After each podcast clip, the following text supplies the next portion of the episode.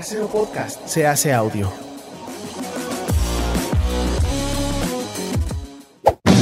¡Chavos, banda!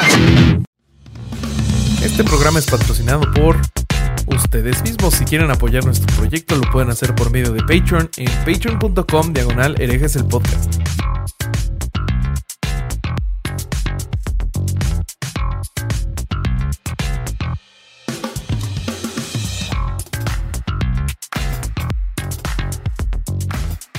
¿Qué tal mis estimados herejes? Bienvenidos a Herejes el Podcast, un espacio para conocer y discutir tópicos históricos, científicos, filosóficos, de actualidad y cultura popular desde el pensamiento crítico y la evidencia disponible, intentando siempre encontrar el humor y el punto medio. Eh, ¿Cómo están muchachos? Yo soy Bobby, estamos en otro fin de semana hereje. Como siempre me acompañan mis amigos. Eh, Alejandro El Vasco Vázquez Espilicueta, ¿cómo estás?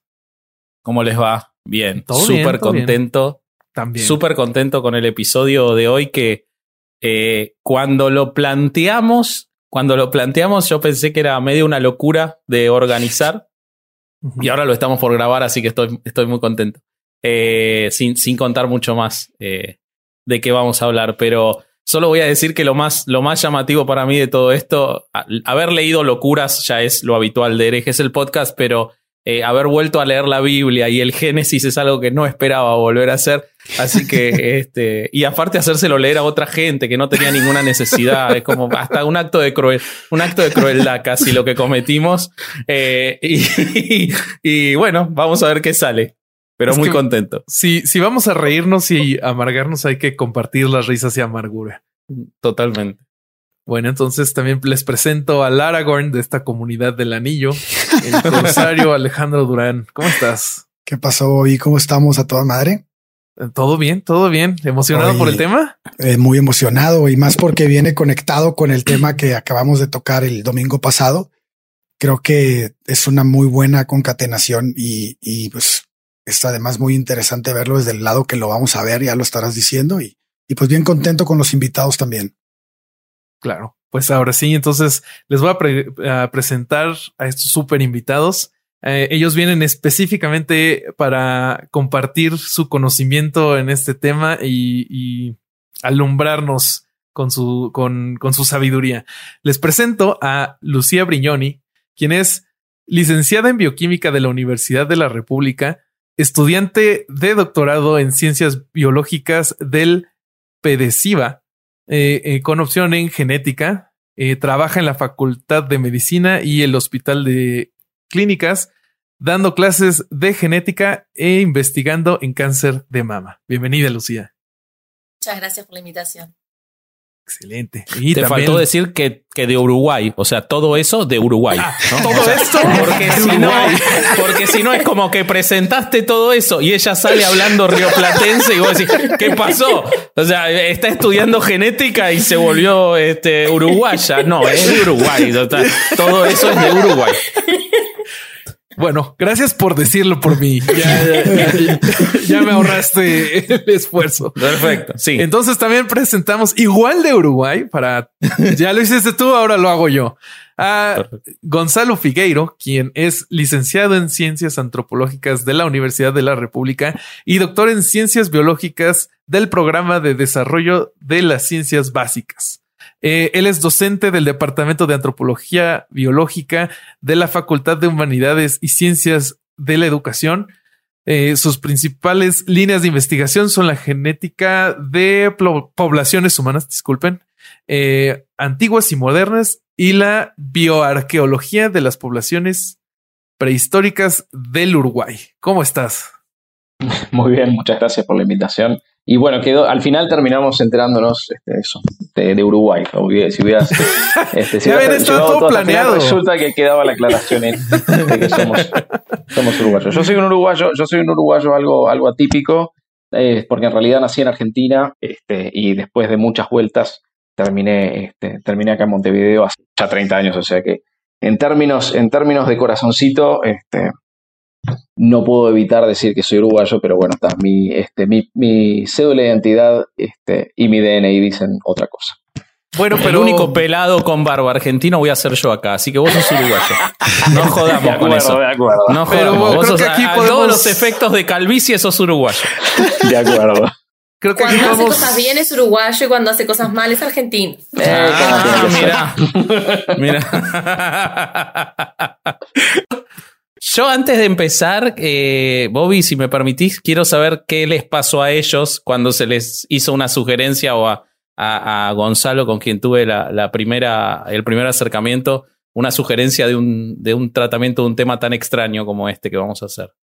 A mí en realidad, el, el, eh, justamente, el tema de meterme con el creacionismo en general no es algo que a mí me, eh, este, que a mí me perturbe muy, por el contrario, es algo sobre lo que he leído bastante y porque al fin y al cabo es algo con lo que tenemos que lidiar. Este, pero cuando me dijeron vamos a agarrar este capítulo, versículo a versículo, de los primeros libros del Génesis, dije, el primer libro del Génesis, dije, oh Dios, Este, literalmente, lo que, sí, sin ironía alguna, porque justamente lo que pensé es, eh, lo único que recuerdo del Génesis es algo así como, eh, eh, bueno, que no me acuerdo dónde está, pero es parirás con dolor y ganarás el pan con el sudor de tu frente. Es la única frase que recuerdo. Ah, bueno, y el Espíritu de Dios aleteaba sobre las aguas. No había leído al detalle. Claro. Nunca jamás.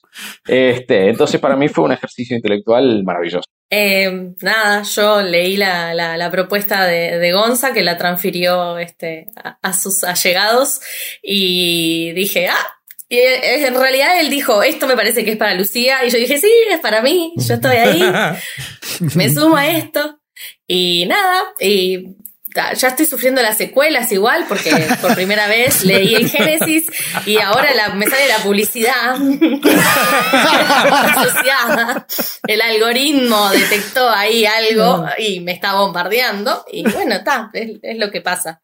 Es, es- Pero- es el riesgo de, de esto. Probá a hacer un capítulo de Testigos de Jehová y vas a ver lo que te pasa como a Ay, no. nosotros. Nos parece todo. Dios nos libre. Eh, ¿Tú habías preparado algo, no Vasco, para comenzar el tema? Sí, sí, exactamente. Eh, a ver, yo este tema eh, se me ocurrió a mí traerlo porque eh, la realidad se me ocurrió porque estaba una noche que no podía dormir viendo una película muy vieja, la Biblia de John Huston, en la cual cuentan el Génesis. Y yo dije, esto no puede ser, no puede ser que hagan una cosa así como si fuera una historia real, hay que hacer algo con esto. Y me puse a pensar una forma de, de tratarlo nosotros. Eh, ¿y, ¿Y por qué? Porque nos, además de que me resulta sumamente interesante poder compactar en ese espacio eh, un montón de saber actual que tenemos de, de distintas ciencias. Eh, me, resultó muy llamativo y, lo charlaba con los chicos eh, eh, esta semana mientras preparábamos el episodio, cómo en el Génesis, después Alejandro seguramente nos va a explicar mucho más que no fue originalmente en el Génesis, pero en el Génesis están plasmadas todas las preguntas de, de la humanidad acerca de, de- cómo se construyó este mundo, de dónde salimos, de dónde salen las especies, los ríos. Las respuestas son un desastre, pero las preguntas están todas hechas. O sea, la curiosidad humana está reflejada, la curiosidad hasta científica, podría uno decir, de la época. está claro. reflejada en eso. Eh, después, obviamente, buscaron las respuestas también de la época, ¿no? Los dioses. Pero me pareció muy interesante poder tratar eso y sobre todo poder tratarlo. Y, y me parece que tiene que ser encarado este tema, por más que probablemente no logramos transformar a una sola persona eh, que esté en el pensamiento del creacionismo, porque hoy existen muchísimas y muchísimas personas, como nos va a contar Bobby, a lo largo y a lo ancho del mundo, eh, sobre todo en los Estados Unidos y en el Reino Unido, que consideran la literalidad del Génesis como eh, inicio de la historia del universo. Entonces, es- me parece que es muy importante tratar un tema como ese cuando nos dedicamos permanentemente a eh, des- desenmascarar o desvirtuar o explicar sectas y cultos religiosos que estos en sí mismos se comportan como uno, incluso separados del resto del cristianismo. Eh, en particular, vamos a hablar del creacionismo llamado como creacionismo de tierra joven. El creacionismo de tierra joven se distingue de los demás en que ellos consideran la literalidad. Para ellos, el mundo fue creado en seis días. El mundo no, el universo fue creado en seis días.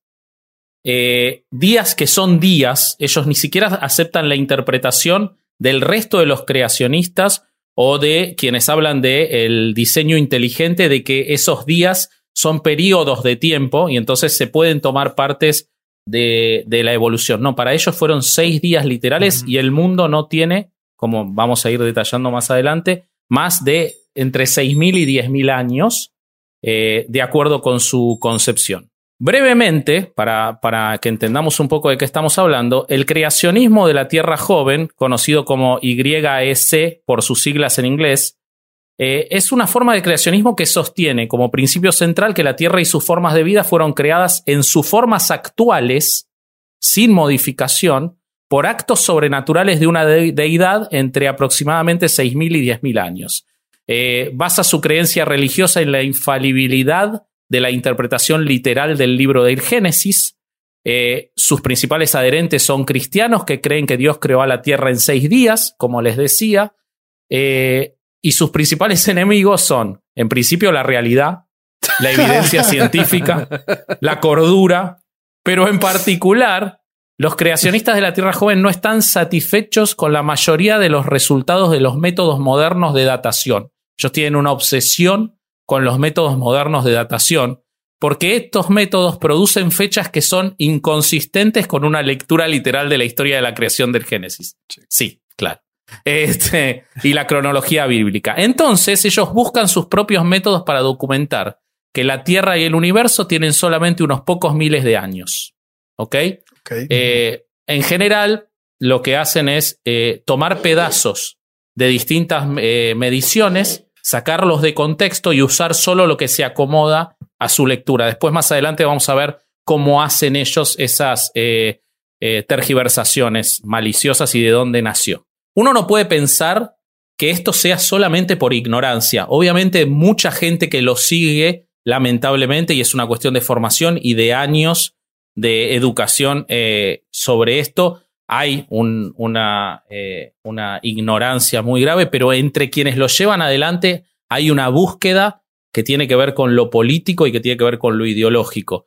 El, uno, hay una declaración muy clara de Ken Ham, que vamos a ver más adelante, un sujeto nefasto, pero muy influyente, sobre todo en el sur de los Estados Unidos, que ha dicho, eh, respecto del creacionismo y de por qué hay que rechazar todas las formas científicas que vamos a ir tratando a lo largo de este episodio. Aquí está el meollo del asunto. Cuando los cristianos están de acuerdo con el mundo en el que pueden aceptar los falibles métodos de los hombres para interpretar la palabra de Dios, se han puesto de acuerdo con el mundo en que no se puede confiar en la Biblia. Esencialmente, han emitido el mensaje de que el hombre, solo, independiente de la revelación, puede determinar la verdad e imponerla a la palabra de Dios. Y acá viene lo más importante. Una vez que esta puerta se haya abierto en cuanto al Génesis, en última instancia, puede ocurrir con el resto de la Biblia. Entonces, ¿qué es lo que le pasa a ellos? Sí, sorpresa, ¿no? Pero ¿qué eh. es lo que le pasa a ellos? Si se pierde el Génesis, se pierden siglos de conducta misógina, machista, de ejercicio de poder clasista y de todo lo que está detrás de la Biblia, que para ellos se interpreta literal, porque si se rompe una parte, se rompe el todo para ellos. Entonces, no es accidental y no es exclusivamente una cuestión de análisis eh, pseudocientífico o de que les interese realmente los seis días o no. Hay mucho más detrás de eso y está detrás de eso el ejercicio permanente de los evangélicos, que son los, los, promotores principales de esto, del control sobre sus poblaciones. El control social que ejercen sobre su gente está formado, y ya lo hemos visto en episodios anteriores, por esta verticalidad que a ellos se las da el poder de la palabra de la Biblia. Entonces, no pueden permitir la duda. Y entonces, atacar a cualquiera que haga dudar la literalidad del Génesis les asegura, y lo está diciendo el propio Ham aquí en esta cita, proteger el resto. Entonces, ¿qué vamos a hacer y cuál es el ejercicio que vamos a hacer hoy para intentar atacar esta locura y a ver si logramos, aunque sea que nos escuche uno, o si no, que, los, que quienes ya nos escuchan por lo menos van a disfrutar de un rato muy bueno de instruirse en un montón de cosas de biología, geología y ciencias en general que van a ser increíbles, así que y nos vamos a reír un rato. Pero ¿qué vamos a hacer? Vamos a tomar el Génesis, vamos a ir leyendo eh, versículo por versículo y los doctores nos van a ir eh, explicando eh, cuál es la realidad detrás de todo eso. ¿Cómo está el Eh, pedo? Exactamente. Además, eh, Roberto nos va a hablar un poquito sobre qué pasa con estos movimientos. Yo voy a seguir explicando de dónde salieron y qué piensan. Y Alejandro nos va a contar cómo el Génesis, que nosotros lo estamos atacando desde el futuro, eh, viendo cuál es la realidad científica y todos los descubrimientos que se han hecho y demuestran que es toda una estupidez. Alejandro nos va a demostrar cómo además para cuando lo escribieron ya era viejo y lo había escrito otra gente antes y es además un plagio. Entonces, eh, sin más, voy a proceder a leer los primeros versículos para ponerlos a trabajar a los biólogos, que es lo que corresponde. Eh, y arranco. En el principio creó Dios los cielos y la tierra. Y la tierra estaba desordenada y vacía, parecía la casa de Bobby. Y las tinieblas estaban sobre la faz del abismo, y el Espíritu de Dios se movía sobre la faz de las aguas. Y dijo Dios, sea la luz, y fue la luz. Y vio Dios que la luz era buena, y separó Dios la luz de las tinieblas. Y llamó Dios a la luz día, y a las tinieblas llamó noche. Y fue la tarde y la mañana un día. Todo suyo, amigos. Lo, lo más este, destacable en, este bloque, digamos, em, es que parte diciendo como que la Tierra existe desde antes de que hubiera luz, que eso sabemos que, que- no es así, que, que la luz, la energía, eh, es previa a la formación de la materia. Eh, incluso este, había agua al mismo tiempo que había tierra, que eso también sabemos que, que demoró bastante más en, suceder. Eh, lo mismo que la existencia de- del día y de la noche, que, que depende de otros fenómenos, ¿no? Que, como la rotación del planeta, eh, que, que tiene que estar el sistema solar, que eso este, eh, es previo también a la, a la formación de la Tierra y, y llevó todo, todo un tiempo, o sea, no, no es, eh, bueno, está, ahora, luz. Eh, también ese, ese concepto de, de separar la luz de la tiniebla, cuando en realidad eh, como que vienen de la mano, ¿no? O sea, si hay luz, hay sombra, si hay sombra, hay tiniebla, e incluso si pensamos en la Tierra, en, en un momento dado vamos a tener luz en una parte del planeta, pero en la otra va a estar la oscuridad. Entonces, en realidad, como esa división así de eh, ahora hay luz, esto es bueno, ahora hay oscuridad, esto es malo, eh, también como que presupone algo que, que tampoco está bueno, porque necesitamos eh, de ambas cosas para el balance de la vida sobre la Tierra. Y después, como un comentario nomás que se nos ocurrió a nosotros, es cómo podés estar vacío y desordenado al mismo tiempo. Si no tenés nada, ¿qué es lo que está desordenado? Claro. De nuevo, no, cono no conoces la casa de Bobby, te sorprendería. Quizás ni, ni siquiera él la conoce y, y opina. Eh, nada, eh, eso. Gonza, no sé si querés aportar algo que... que- El caos implica, claro, el, el caos implica presencia de elementos. Si no hay, si no hay nada, no puede haber, este, no puede haber desorden. Eh, Eso fue lo primero que también llamó la atención. Pero entonces, acá, una de las cosas que llama la atención es que claramente esto no está apoyado sobre absolutamente ninguna cuestión de evidencia, ya que prácticamente están poniendo la historia de, eh, de la tierra, el agua y la luz, exact, y la, la luz y la materia exactamente al revés de cómo es. ¿no? Porque, o sea, en términos de la vida del planeta, nosotros tenemos la, la, eh, la- la consolidación de la corteza terrestre como parte de la formación del planeta y luego, después, por la condensación de vapor de agua en la atmósfera, tenemos precipitación. Y justo tuvimos la suerte, es por donde lo veo, estuvimos a la suficiente distancia del Sol como para que efectivamente eso pudiese, pasar. Porque si hubiéramos estado un poco más cerca, pensemos en el ejemplo de Venus, por ejemplo, que tiene una atmósfera este, con un efecto invernadero que hace que la, superficie esté a 400, 500 grados, eso no hubiese pasado.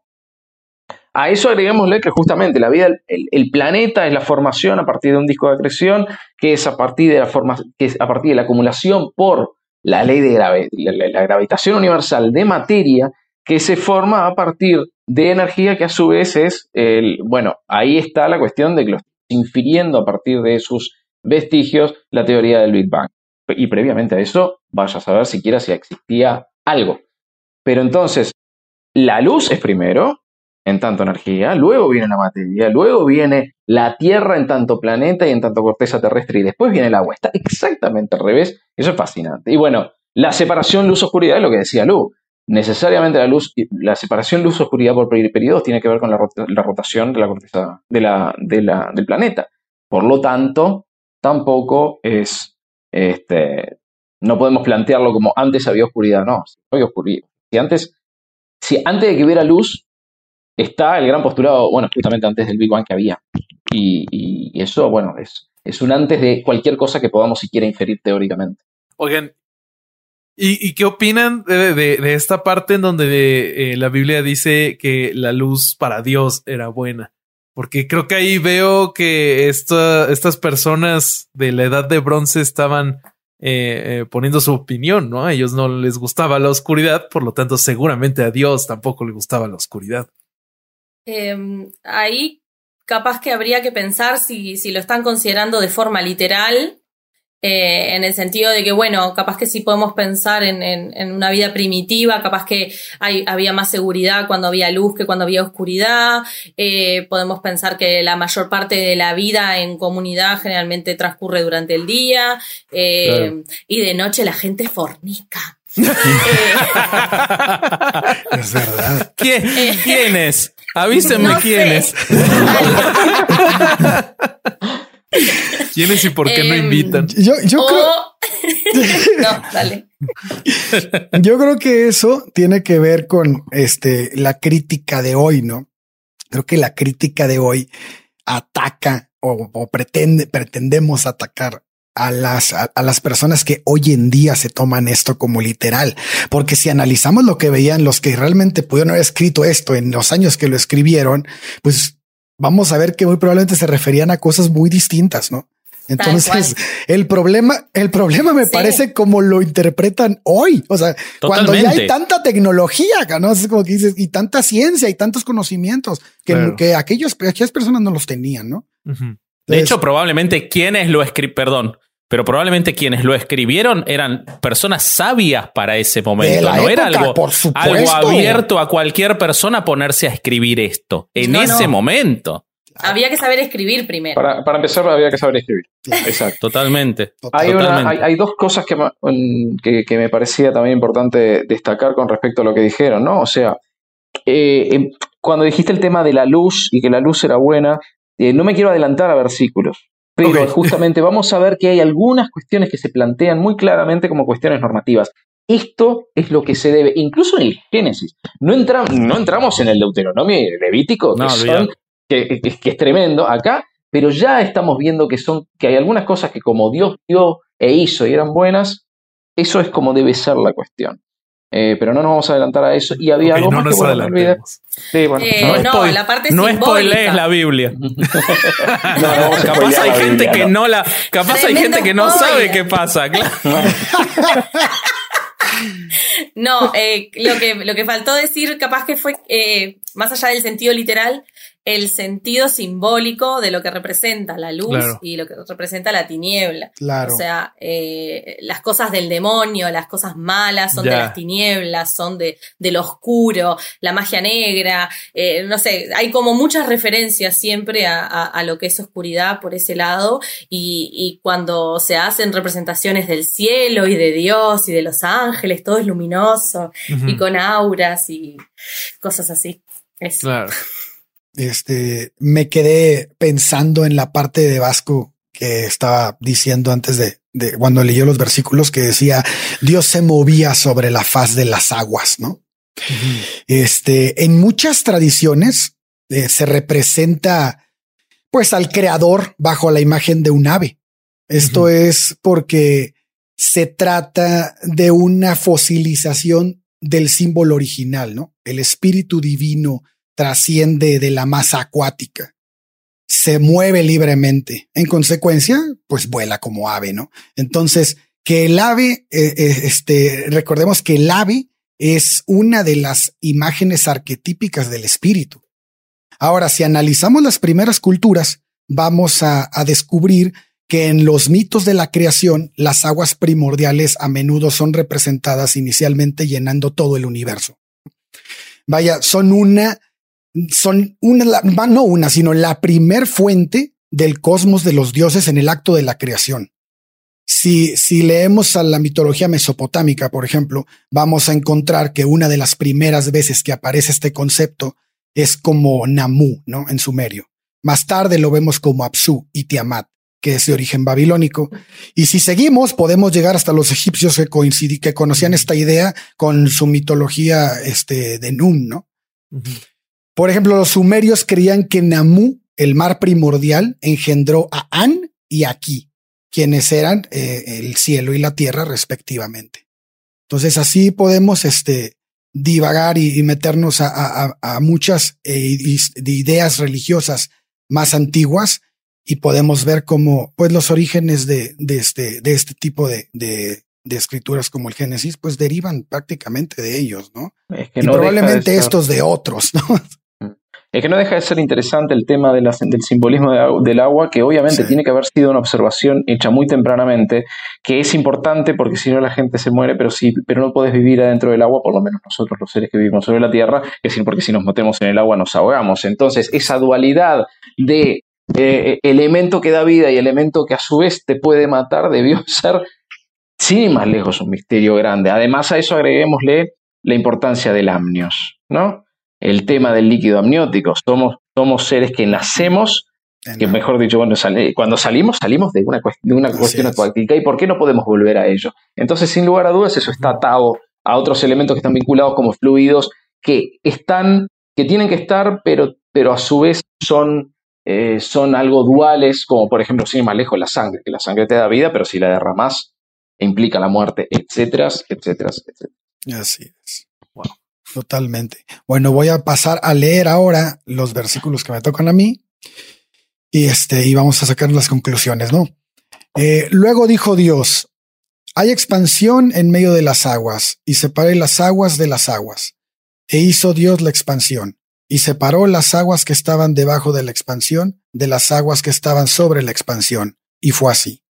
Y llamó Dios a la expansión cielos y fue más tarde y la mañana del, día siguiente, y fue, y fue la tarde y la mañana del, del día segundo. Dijo también Dios, júntese las aguas que están debajo de los cielos en lugar del, en un lugar, y descúbrase lo seco, y fue así. Y llamó Dios a lo seco tierra, y a la reunión de las aguas las llamó mares, y vio Dios que era bueno. Eh, vamos, con vamos con la refutación literal, pero como bien sabemos, el problema justamente es que eh, las refutaciones literales, mostrar los hechos no alcanza para convencer, ¿no?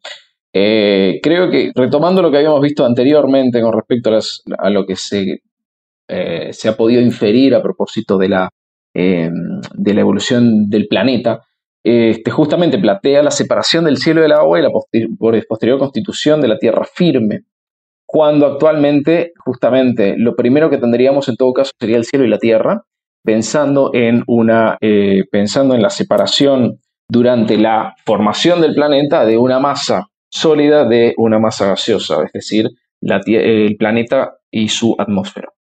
Y a partir de eso, en la atmósfera, a partir de la eh, saturación de agua, eh, de vapor de agua en la atmósfera, habría luego habido precipitaciones que, que habrían dado lugar a cuerpos de agua permanentes. Entonces, una vez más, está ese tema del agua estando primero, y determinadas cosas que no estaban separadas, pero bueno, está una vez más, curiosamente, en el orden equivocado desde el punto de vista de lo que se sabe de la cronología del planeta hoy, ¿no?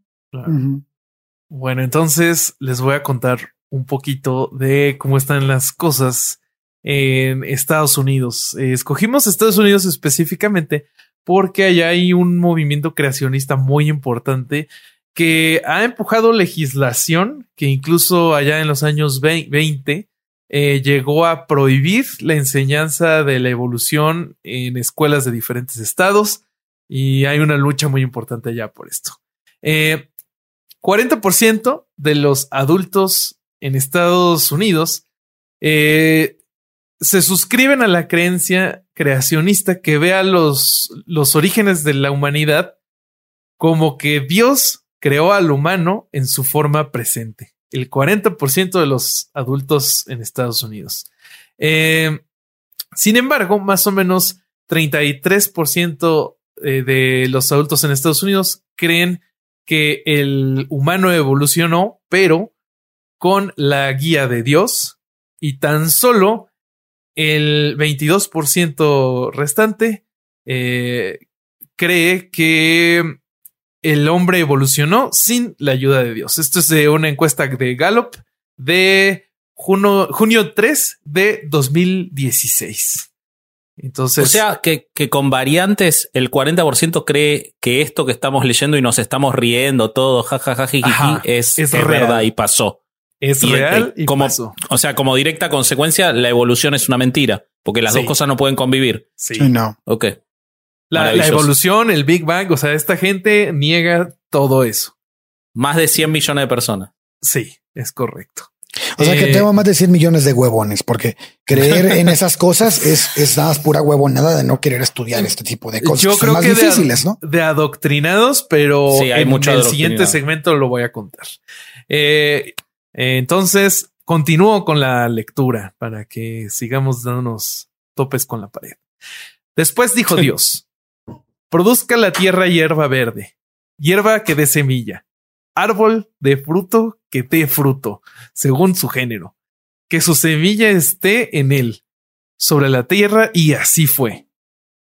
Produjo pues la tierra hierba verde, hierba que da semilla según su naturaleza, y árbol que da fruto, cuya semilla está en él, según su género. Y vio Dios que era bueno. Y fue la tarde y la mañana del día tercero. Palabra de Dios. Ay, hijo de su pinche madre. Estuve a punto, un poco- estuve a punto de, tener- de- de- de largar el- el- la, ¿cómo se la letanía alabamos, señor. refleja de la misa, de la misa católica. Porque bueno, ese, ese es uno de mis pasados oscuros. No fui católico, pero fui cristiano hace relativamente poco. Eh, Ah, mira. Mira, sí, sí, mira, sí, sí. mira. Soy, Te dije soy que un- todos soy tenemos un ateo pasado. por convicción. ¿Por dónde empezamos? Eh, sí, acá hay, hay mucha cosa. Ah, sí, la qué bueno, de lo qué lindo. bueno. Sí. Em, eh, capaz que lo primero que, que- que- que podemos este, mencionar, que ya lo, lo mencionamos porque, bueno, ya viene hablando del agua hace tiempo, eh, es que eh, nos está tirando como que la primer forma de vida que hubo fue hierba sobre la tierra. Ah, y eso en realidad eh, es sumamente tardío en el sentido de que eh, la vida como la conocemos empezó en el agua, empezó como formas este, similares a lo que hoy en día serían las bacterias, o sea, unicelulares, eh, que, que, que eran nada que ver con una planta y que no estaban arriba de la Tierra, porque hasta que estuvieron las condiciones de llegar a que pudiera haber vida sobre la Tierra, pasaron muchísimas cosas, todas desencadenadas por la evolución de estas formas de vida que estaban en el agua. Eh, el agua claramente tiene eh, propiedades que son únicas y que la hacen este, fundamental para muchos de los procesos eh, físico-químicos y bioquímicos que se tuvieron que dar. Eh, por ejemplo, para un ejemplo bien sencillo, nosotros podemos pensar que el hielo, eh, cuan- o sea, que el agua congelada eh, pesa menos que el agua líquida. Entonces el hielo flota sobre el agua. Y eso es fundamental para que en invierno no se muera todo lo que está dentro del agua. ¿Sí? Es- esa es una característica genial que tiene el agua, que aparte de ser este, una, una molécula que la tenemos todos los seres vivos y que la precisamos este, para la vida, este, mantuvo incluso en, en periodos que podemos pensar como la glaciación, este, las formas de vida eh, ahí protegidas en, en los fondos de las masas de agua. Eh, después eh, está hablando de eh, hierbas que dan semillas. Las semillas, eh, como tal, eh, podríamos pensar que son como los huevos de las plantas, ¿no? O sea, es la forma que tienen de reproducirse y esa es una reproducción que es sexual, ¿sí? Y lo que tenemos que pensar es que la reproducción sexual también es algo tardío en la vida de, de- de- en la vida de la vida, valga la redundancia, este, porque primero las formas de reproducción eran asexuadas, ¿sí? E incluso las primeras formas de reproducción sexual también fueron en el agua, mucho antes de que pudieran suceder en la tierra. Eh, lo mismo con el fruto, o sea, todo eso eh, no, no, es, eh, no es y no pudo haber sido nunca la primera forma de, de vida que, que- que- en la que podemos pensar. Eh, bien, ah, y otro concepto que aparece acá es el de género, que tanto a Gonzalo como a mí nos llamó mucho la atención que usaran el término género, porque el género va mucho más allá de lo que podemos nosotros pensar del sexo biológico, y no sabemos si no es a propósito para evitar poner la palabra sexo en la Biblia. Y hicimos una búsqueda y no aparece nunca la palabra sexo como tal en la Biblia. Eh, no sabemos si es un tema de traducción, no, no sabemos, pero nos, nos, nos, resultó llamativo el uso de la palabra género que implica muchísimo más de lo que es biología per se y de qué es lo que explicaría en realidad este estado de la semilla, ¿no? Que requiere la reproducción sexual, como, como les, les comenté antes. Yo voy un poquito a la cuestión un poco más fáctica eh, también. Vos sos el señor de los hechos y los El señor de los hechos. Eh, es, nos llamó poderosamente la atención del tema de género en referencia al sexo. Y bueno, el, la, la, reproducción sexual es una invención evolutiva reciente. Cuando digo reciente, lo digo en términos de que eh, se supone que es algo que surgió hace muy, muy pocos, muy, muy poco tiempo, es decir, muy posiblemente en el correr de los últimos mil millones de años, cuando en realidad hace 3.500 millones de años que tenemos vida sobre la Tierra. Entonces, durante las dos terceras partes de la, vida, de la existencia de la vida sobre la Tierra, nosotros no teníamos sexo. Entonces, acá aparece como lo primero, que, lo primero que se da en términos de fenómeno vital, cuando en realidad eh, es una, insisto, invención reciente. Y a eso le agregamos, y acá volvemos a lo fáctico, los frutos, las flores y las semillas. Habla de los frutos. Los frutos aparecen en el registro fósil en el Cretácico. 120 millones de años atrás, es decir, en, en una época, en, también en términos de, eh, de lo que lleva la vida sobre la Tierra, eh, una época bien, bien, reciente. Hablamos de eso, 120 millones de años en una, en una extensión en donde nosotros teníamos la vida sobre la Tierra como mínimo hace 3.500 hace millones de años. Entonces, también, una vez más, hay determinadas cosas que eh, plantea como, bueno, no es ninguna novedad, es algo que de hecho muchos literalistas de las, escrituras utilizan. Esto siempre fue así. Sí, Esto que está escrito acá siempre fue así. La, es la imposibilidad de un devenir histórico, la, la imposibilidad de que las cosas ya han sido distintas, porque de, la de esa forma también te estás asegurando de que al estar escrito en piedra sea incuestionable. Totalmente. Oigan amigos, y, y, se, se, comieron por completo al reino fungi, ¿no? Y a las esporas. A todo. absolutamente. Y todo lo que es procariota, todo lo procariota. Si lo, si lo pensás eh, en, de vuelta en la época en que se puede haber escrito una cosa de estas, ellos vieron, había animales, había plantas y había piedras, no sé, ponele. Y eso eran las cosas. Entonces fue tipo, bueno, una planta les pareció más sencilla que un animal, entonces tuvo que venir primero. Pero hay muchas formas de vida mucho más sencillas que las plantas, que pueden parecer sencillas, pero en realidad son un nivel de vida complejo que tiene una cantidad de cosas que el reino animal no tiene. Y aparte de que los hongos probablemente los juntaban con las plantas y para ellos era todo lo mismo. Este, de hecho, este, yo me acuerdo de, haber ido a la escuela. En la escuela no nos decían, tipo, las plantas, los animales, las piedras, no hablábamos así, no sé. como re. No fuiste, no fuiste a la escuela en Kentucky, claramente, que los, llevan a los, que los llevan a los museos creacionistas y todas esas cosas, ¿no? Por suerte, gracias a Dios, no fui a ninguna escuela de esas. Por suerte, por suerte.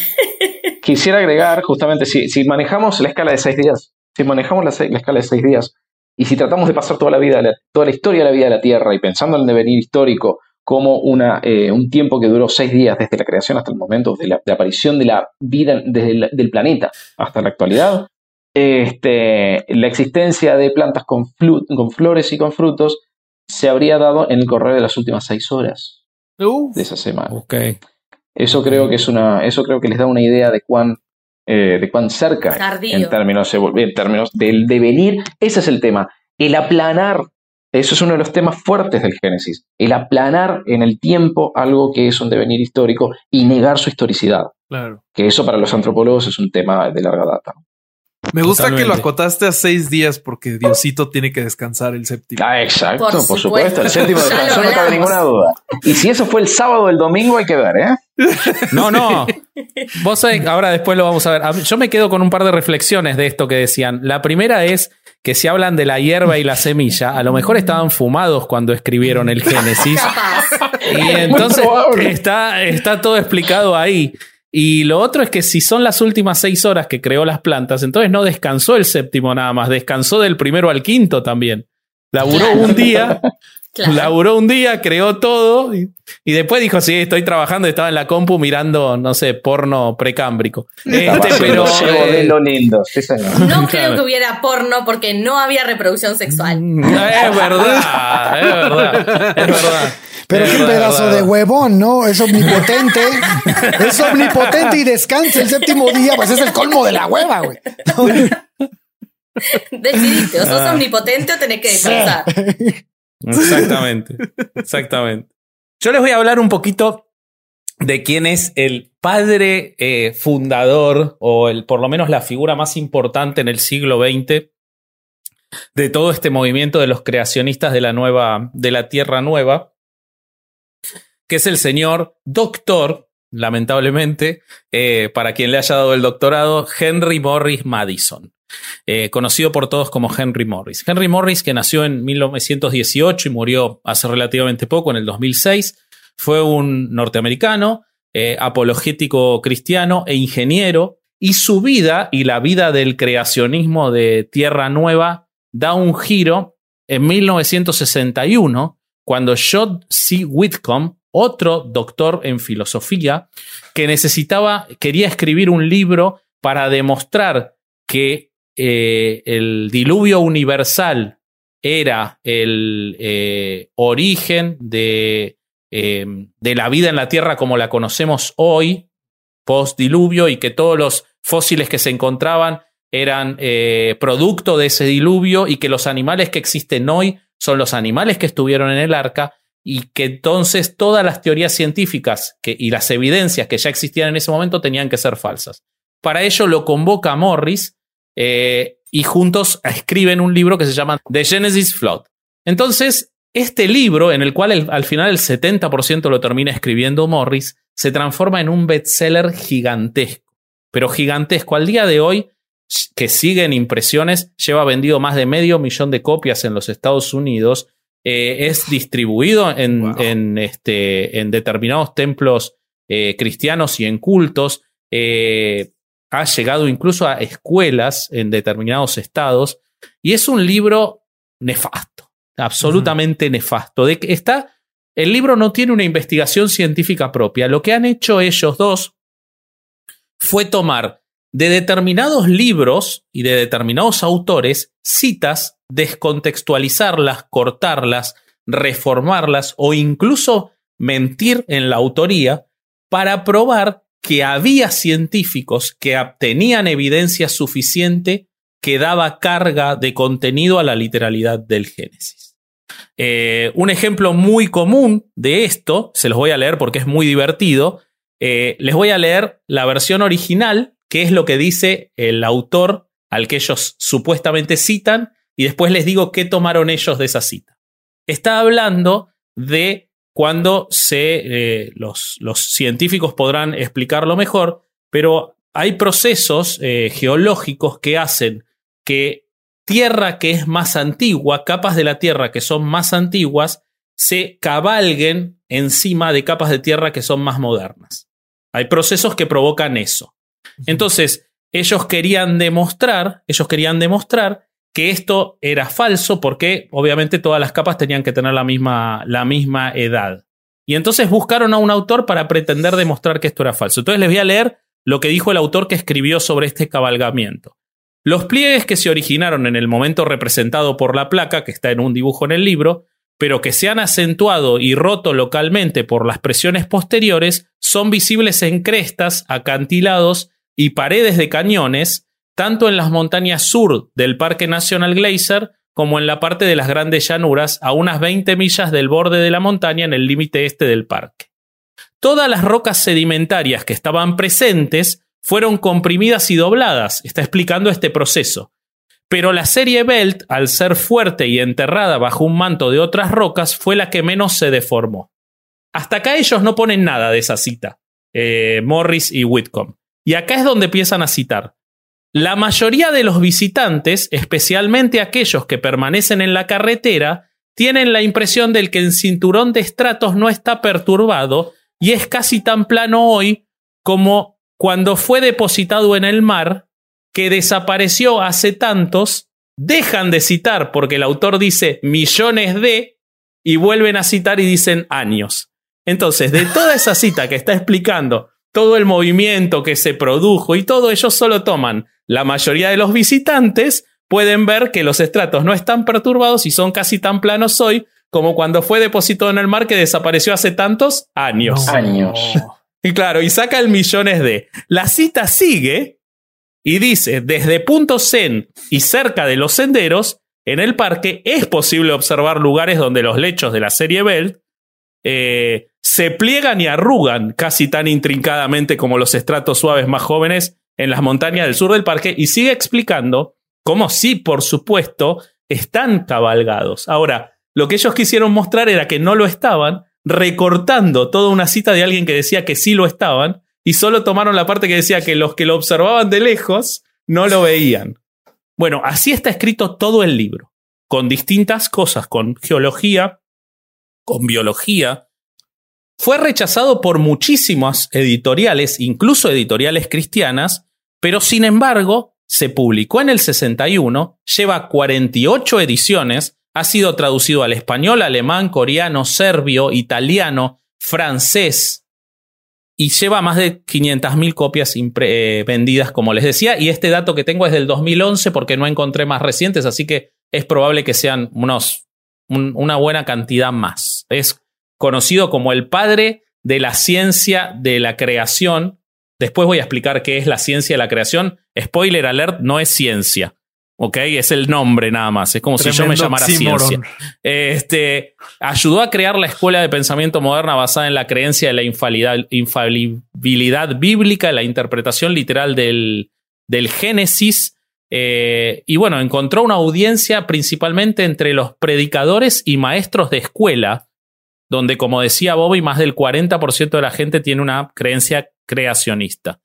Eh, y bueno, explicado esto, voy a proceder al versículo. Eh, no sé si hay algo que quieran comentar o, voy.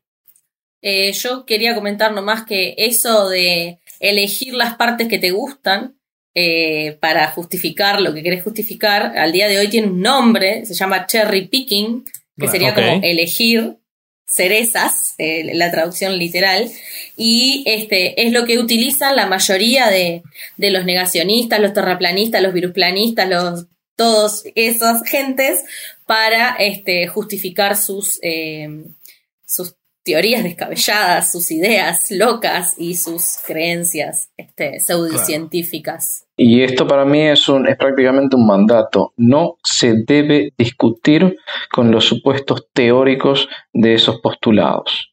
Porque justamente eso implica, primero, ponerlos en plano de, igual, en plano de igualdad, que no lo son. Eh, no están utilizando una, no están utilizando, no están planteando argumentos científicos ni tienen la intención de debatir. Y en segundo lugar, justamente para poder refutarlos, como hacen uso de ese cherry picking, tenés que agarrar cada uno de esos argumentos y desbancarlos convincentemente. Lo que ellos pueden, y, y eso te puede tomar días o semanas. Y al final terminás desgastándote tratando de convencer a gente que en realidad no quiere ser convencida. Totalmente sí, termina de siendo algo más como eh, en, los juicios, eh, logran plantar la duda razonable, ¿no? por desgaste nomás. Entonces, este, mejor volcar los esfuerzos a, divulgar ciencia, eh, ciencia, ciencia, y, que la gente después este, sopese y, decida este, a quién le quiere creer. Vos, vos, ustedes saben que es, hace un, Hoy fue, Bobby, tuvimos una charla sobre eso con, con Bobby o ayer, porque él me comentaba que vio un debate muy interesante entre este Ken Ham, que es el. Hoy es el, el que si fuera este Morris, es el. Bueno, después lo vamos a explicar quién es, y eh, Bill Nye, el divulgador científico. Y lo que yo le decía, él me decía, Bill Knight eh, limpió el piso con este hombre. Y yo le decía, pero igual no tiene que debatir con él. No hay nada que pueda ganar. Le está dando la posibilidad de hablar. Y si se equivoca en lo más mínimo Bill Knight, el otro va a usar para toda la vida ese error. Claro. Que puede ser que no lo tenga, pero si lo tiene, si no fue lo suficientemente preparado y se equivoca en algo, la facilidad que tienen para tergiversar y como lo que ellos tienen son fieles y no personas con pensamiento crítico, uno tiene todo para perder. Si yo lo que, lo que yo considero es que Bill Nye, si quería hacer ese mismo trabajo, en vez de citarlo a él, es agarrar y decir, leí a este tipo que dice esta burrada, esta burrada, esta burrada, esta burrada. Le voy a explicar lo que es la realidad. Y no necesita escucharlo y darle un, Claro. y darle un plano a esa otra El persona. debate entre Sí. Bill Nye y Ken Ham fue un error táctico garrafal, porque le estás dando una palestra y estás reconociendo que es alguien con que vale la pena debatir. Sí. No Exacto. corresponde. Estás dando la imagen de que hay dos lados. Y estás dando la Totalmente, imagen de totalmente. que hay la misma cantidad de gente de los dos lados. Porque pusiste un representante acá y un representante acá. La diferencia es que Bill Nye habla por el 99,99999% de la gente formada en ciencia y el otro papa frita habla por el 0,00001% de la gente formada en ciencia. Claro. Entonces, eh, como decimos acá en Uruguay, a la gilada ni cabida. Exactamente. Y en Argentina creo que también. Sí, también. Sí, sí, también lo decimos, también lo decimos. También lo Mataste decimos. con el otro papa frito. De hecho, si no. ¿Cómo? que me mató con el otro papa frito. A la referencia de comida no puede faltar. Bueno, voy a, voy a proceder, eh, ya que estamos hablando de burradas puestas por escrito, voy a proceder a seguir leyendo la Biblia, si me permiten. Proceda, rabino. Uno no puede. Y eso que me la corté, eh, me la corté para ustedes, para estar prolijo hoy. Eh, Como dijo, lue- dijo luego Dios.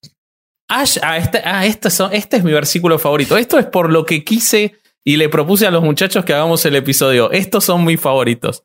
Dijo luego Dios: haya lumbreras en la expansión de los cielos para separar el día de la noche y sirvan de señales para las estaciones, para días y años, y sean por lumbreras en la expansión de los cielos para alumbrar sobre la tierra. Y fue así. E hizo Dios las dos grandes lumbreras, es espectacular. La lumbrera mayor para que señorease en el día y la lumbrera menor para que señorease en la noche. Hizo también las estrellas, todo al mismo tiempo.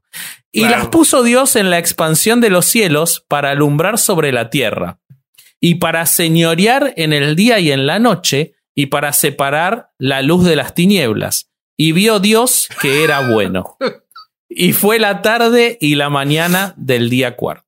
¿Qué nos pueden contar? Yo creo que es todo verdad, ¿no? Fue así, esto pasó así, ¿no? Eso, pero sí, mira, yo te cuento.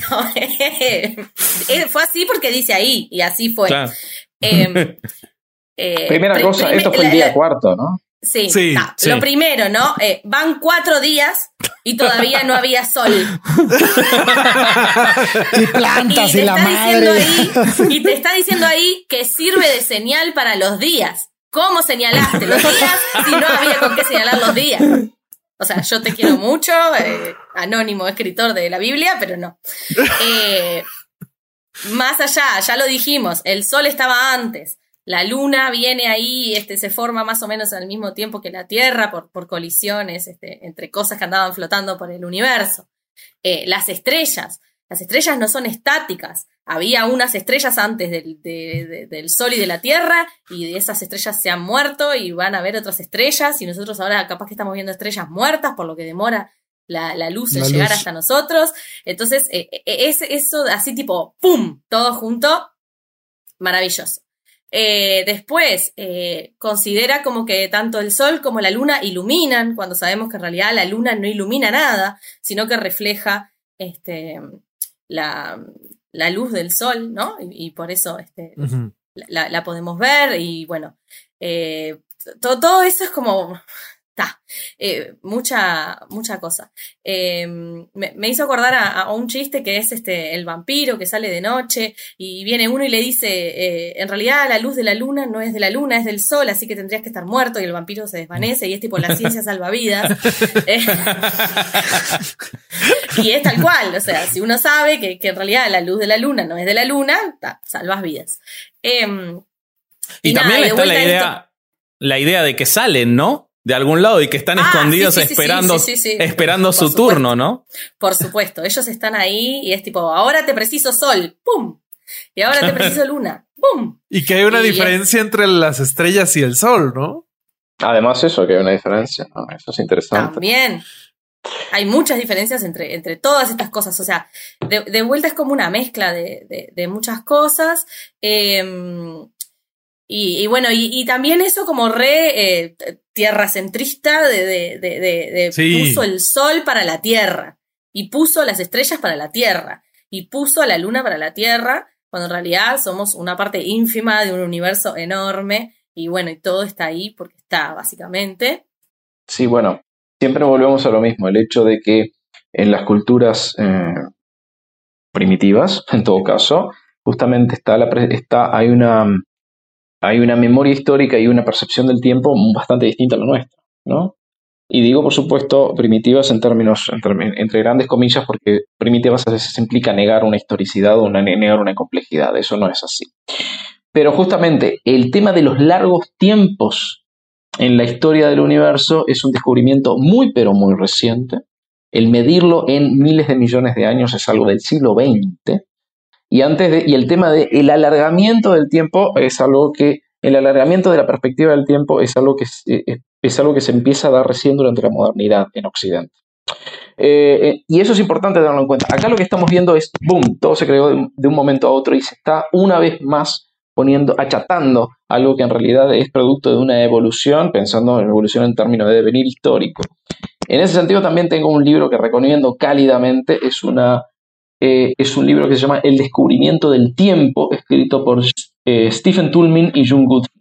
Es maravilloso en el sentido de que justamente muestra cómo, o, argumenta cómo el tiempo, como lo entendemos hoy, no tiene absolutamente nada que ver con lo que se percibía hace 100 o 200 o 500 años.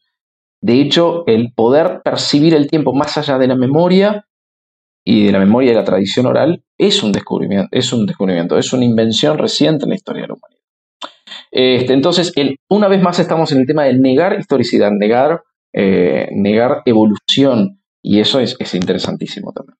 Fíjense que eh, la diferencia que yo veo con, con este mito de la creación en, en, particular respecto de los demás que hay, y que, y que no es otra cosa que, que la organización del caos, ¿no? El, el tohu wa bohu, ¿no? De esta, esta frase hebrea bíblica que Vasco mencionó al inicio del, del, del, de la lectura de los versículos cuando dijo que la tierra estaba desordenada y vacía, ¿no? La desordenada y vacía es lo que significa esta frase. Y, y, y ese caos que le ha provocado tantos problemas a, la, cabeza del hombre, al pensamiento del hombre a lo largo de la historia, porque no logra aceptarlo, no siempre quiere ver ese orden, siempre quiere ver esa, esos patrones, no?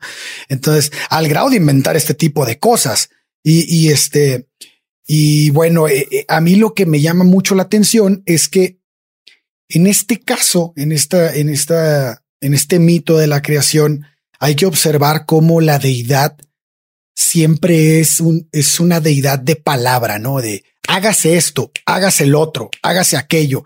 Entonces, lo que vemos en las culturas antiguas es un enfrentamiento de dioses el dios del mar, el dios del cielo, el dios del fuego. Y ves, y por eso hay estas batallas memorables en la epopeya de Gilgamesh, ¿no? En este tipo de cosas que vemos que, eh, que los dioses llegan a enfrentamientos realmente increíbles. O sea, las, las lecturas de este tipo de pasajes, es, a mí, bueno, a mí en lo personal me, emociona mucho leerlas porque me impresiona mucho la imaginación del hombre de aquella época. Entonces, eh, en este, en este mundo, en este mundo religioso, en estas ideas religiosas en las que eh, la simple palabra de Dios crea cosas, Dios dice exista la luz y la luz existe, este, pues se van cumpliendo a lo largo de todo el Génesis, este, eh, a, diferencia de otras culturas, como eso, ¿no? Como el Dios omnipotente, que, que, jamás es vencido porque no hay simplemente nadie que lo, que lo, que lo enfrente. Y, y creo que eso quería puntualizarlo, ese caos acuático del que, del que parten otras creencias, aquí no lo vemos. Y no, lo vemos porque no está personificado. Es como lo vimos, por ejemplo, en, Tiamat, ¿no? Que ahí sí estaba personificado y, sí llevó a una batalla. Entonces, no habían que derrotar a ningún dios en un, en un combate cosmogónico. Y, bueno, solo quería destacar eso y, este, se me hace que, que es importante cuando lo, lo, lo, lo, lo, lo, lo relacionas con otras creencias. Bueno, voy a, voy a, pasar a leer lo que sigue. Si no, nos quedamos aquí tres días. Este dijo Dios: produzcan las aguas seres vivientes y aves que vuelen sobre la tierra y la abierta expansión de los cielos. Y creó Dios los grandes monstruos marinos y todo ser viviente que se mueve, que las aguas produjeron según su género otra vez y toda ave alada según su especie. Y vio Dios que era bueno. Y Dios los bendijo, diciendo, fructificad y multiplicaos. Llenad las aguas en los mares y multiplicase las aves en la tierra. Y fue la tarde y la mañana del quinto día. Eh, bueno, nada, acá se repiten un par de cosas que capaz que ya vimos antes, ¿no? O sea, sí es el agua la que, la que produce vida, eh, estuvimos hablando y pensamos que capaz que, que bueno, que como poniéndonos en, la época, em, si vos dejas agua estancada, en algún momento vas a ver algo que aparece y te puede parecer que es el agua que está generando esa vida, ¿no? Esa forma de vida. De hecho, por mucho tiempo se, se creyó en, en, la teoría de, de la generación espontánea, de la vida.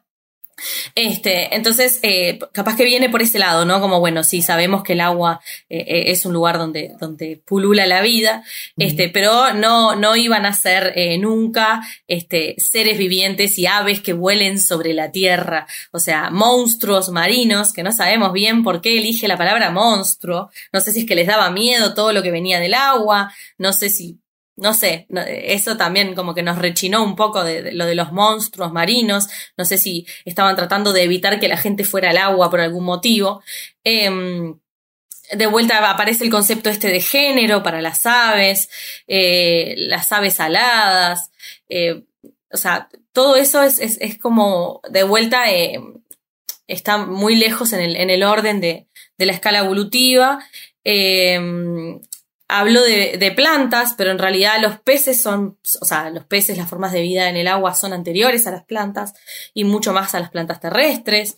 Eh, de hecho, este, para que haya plantas terrestres tuvimos que haber tenido primero eh, los individuos unicelulares, que primero eh, no consumían oxígeno, después se hicieron este, aerobios, después este, hicieron fotosíntesis, eso acumuló oxígeno, el oxígeno salió del agua hacia, hacia la Tierra, se generó la atmósfera, se generó el ozono por la radiación ultravioleta, el ozono protegió a toda la, la, la, la, tierra y ahí recién los bichitos se animaron a salir porque antes eran fritados automáticamente.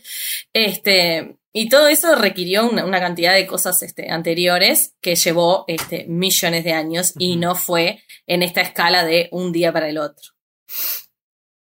Qué sorpresa. surprise. no puede ser. Yo, yo tengo, Sí, tengo antes, para que, antes de que sigan algo que, dijeron que me parece interesante, porque sí lo leí. Eh, lamentablemente tuve que leer muchas cosas de los creacionistas y de. Hay una página que se llama eh, The Answer is Genesis, que es donde recopilan todas las burradas que escriben. Y ahí tienen una. Ellos. Eh, cuando habla de lo de los monstruos marinos, tiene que ver con los fósiles que iban encontrando. Eh, tienen varios escritos que voy a acompañar en las citas, en las que ellos explican, incluso explican por qué en la Biblia se habla de dragones, eh, diciendo que en realidad los dragones son los dinosaurios y que en realidad los dinosaurios fueron creados dentro de esos seis días al mismo tiempo que los humanos y que los dinosaurios convivieron con los humanos y todas cosas así. Y en esa misma, de esa misma forma es que explican el tema de los monstruos marinos, que son los fósiles de, eh, de ballenas y animales así que encontraban en las playas y no podían, eh, o, no podían explicar o, no habían visto o, lo que sea, ¿no? Fructificada y multiplicados, una vez más, hace, hace, hace referencia a la reproducción y a la multiplicación y lo hace a través de eh, la reproducción sexual, por eso hace referencia al, al género, cuando justamente la mayor parte de los organismos que fructifican y multiplican no son sexuados, justamente. Este, si vamos al caso con respecto a lo que se sabe hoy respecto a la biodiversidad. Y por otra parte, pero claro, se entiende ese tema de fructificados y multiplicados como la fertilidad, como un don divino y como una creación de Dios por razones obvias. Este, en, una en, un, en un pueblo agricultor y pastoril, eh, cualquier criatura viviente que fuera alimento y se multiplicase era una buena noticia. Este, hay, hay, una explicación muy lógica de por qué esa necesidad de insistir en la fertilidad como algo bueno o necesario, ya sea en el ser humano como en los animales bajo su dominio. Eh, les voy a seguir contando eh, el horror que está ocurriendo o que ha venido ocurriendo allá en Estados Unidos. Eh, respondiendo a lo que había comentado Durán, de que pues era la, por, por, parte de la educación que estaba ocurriendo esto. En esta misma encuesta de Gallup que les había citado, nos dice que el 48% de las este, personas que no tienen un grado de universitario creen que, el, que Dios creó al hombre en su, en su forma presente. Eh, de, de las religiones, 56% de los protestantes creen lo mismo y 34% de los católicos. Y aquí es lo que a mí más me sorprendió. La gente que va una vez por semana a la iglesia, de, de esta gente, 68% cree que Dios creó al hombre en su forma presente. Entonces, creo que ahí se ve clarísimo que el factor determinante, pues sí, tiene algo que ver el factor educativo, pero que la asistencia a, a la iglesia este, marque tanto esta tendencia, se me hace muy llamativo. Y bueno, también como, como este dato y, para enganchar al tema que, del que voy a seguir platicando un poco más adelante, en Estados Unidos 14 estados usan eh, impuestos que de la gente, o sea, que cualquier contribuyente paga para enseñar creacionismo en escuelas públicas. Esto lo hacen de diferentes maneras. Eh, tienen estas escuelas que se llaman charter schools, que combinan recursos públicos con recursos este, privados y esa es una de las formas que ha encontrado la, religión para meterse a los salones de clases. Eh, han encontrado formas de legislar para eh, que textos complementarios que que vienen de organizaciones apologéticas sean enseñados en clases y también en algún momento han habido etiquetas en las secciones de evolución de los libros de biología y que en algún momento, me parece que esto ya no es vigente, eh, se le requería al profesor que se leyera la etiqueta en clase antes de comenzar la lección en evolución. Qué horrible, ¿no? Sí. Y bueno, para seguirnos, este, ya, ya que nos abragamos, vamos a reírnos un poquito con lo que Ahora, uno a veces se sorprende con la decadencia de los Estados Unidos, ¿no? La verdad que no hay ninguna sorpresa. Es autoexplicativa. Es absolutamente autoexplicativa. Bueno, continuemos entonces. Luego dijo Dios: Produzca la tierra seres vivientes según su género, bestias y serpientes y animales de la tierra según su especie. Y fue así. E hizo Dios animales de la tierra según su género y ganado según su género. Y todo animal que se arrastra sobre la tierra según su especie. Y vio Dios que era bueno. Entonces dijo Dios, hagamos al hombre a nuestra imagen, conforme a nuestra semejanza, y soñoré los peces del mar, en las aves de los cielos, en las bestias, en toda la tierra, y en todo animal que se arrastra sobre la tierra. Y creó Dios al hombre a su imagen, a imagen de Dios lo creó, varón y hembra los creó. Se, me dio un poco de risa como de repente Dios habla de sí mismo en, en como en plural. Y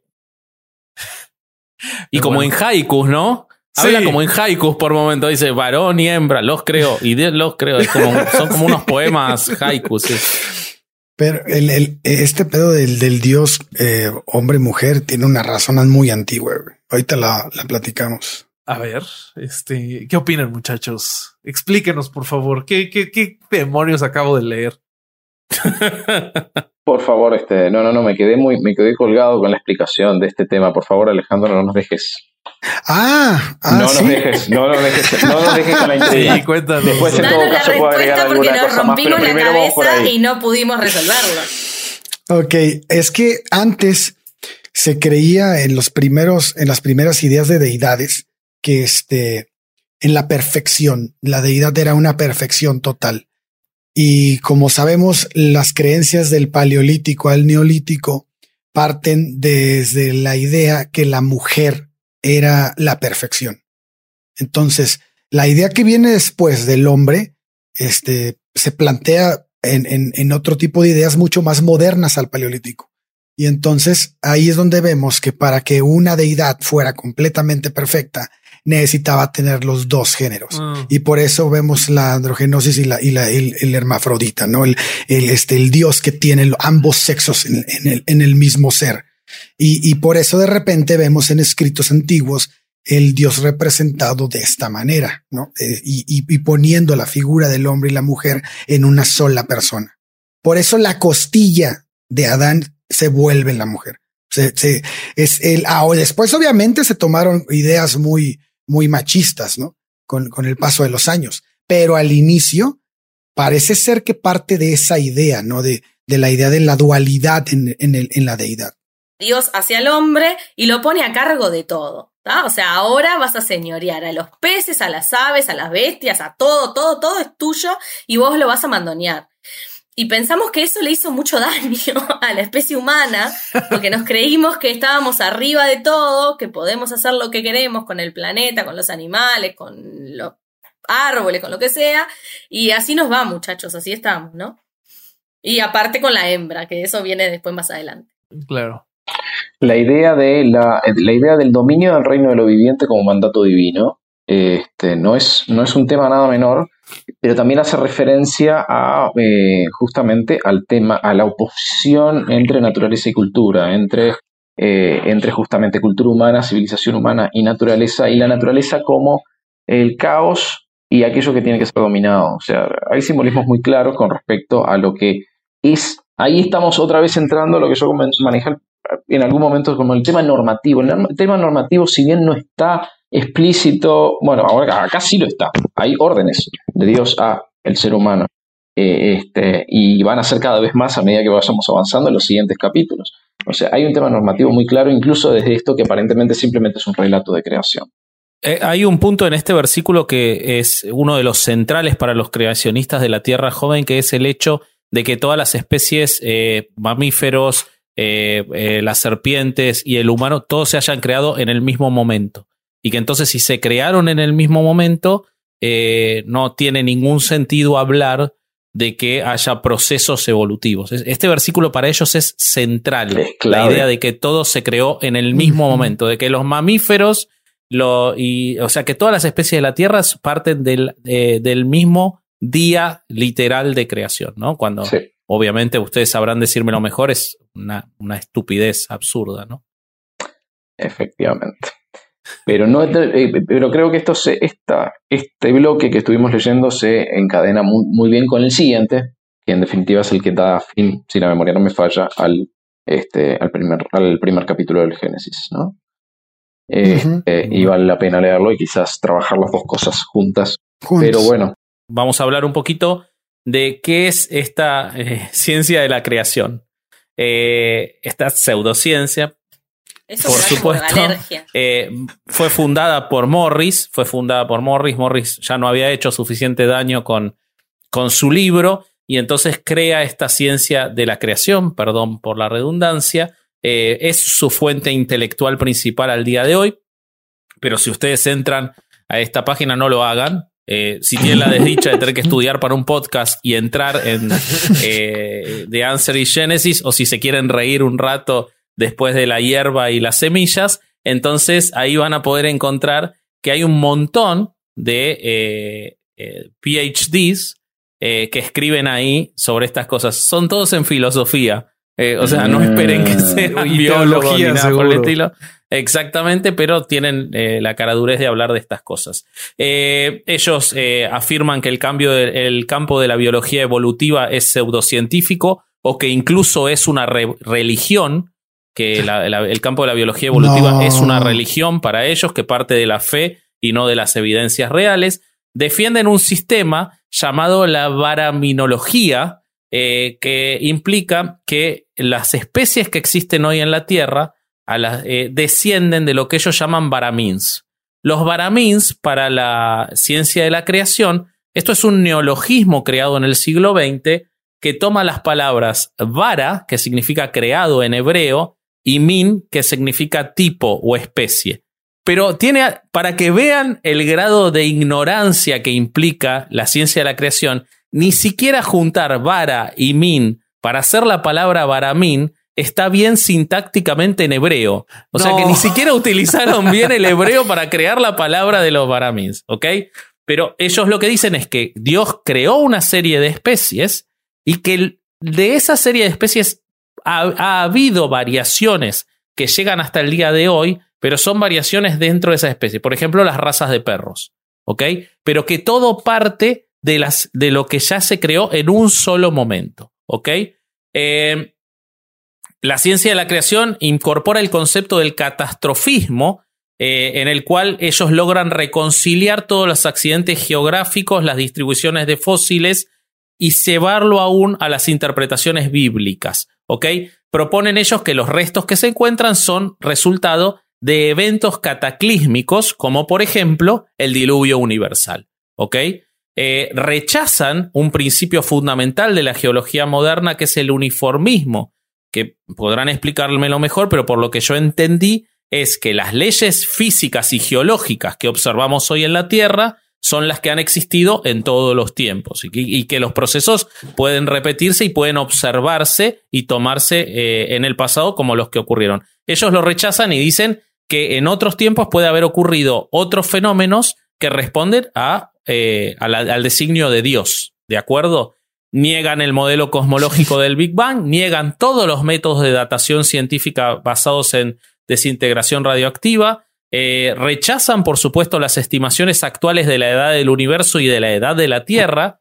Eh, para ellos las escalas son mucho más cortas y ellos se basan para sus escalas del cálculo de la edad de la Tierra en aproximadamente entre 6.000 y 10.000 años en lo que se conoce como la cronología de Usher.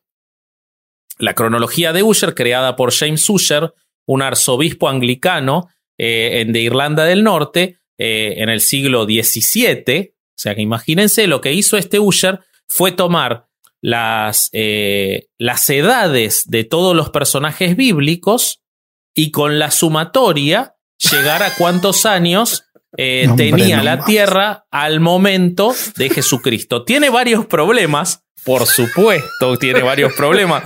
Uno de sus problemas es que exista, digamos, pero incluso dentro de su lógica interna, tiene problemas porque no todos solamente se están contando las edades de los personajes bíblicos desde la creación hasta Salomón.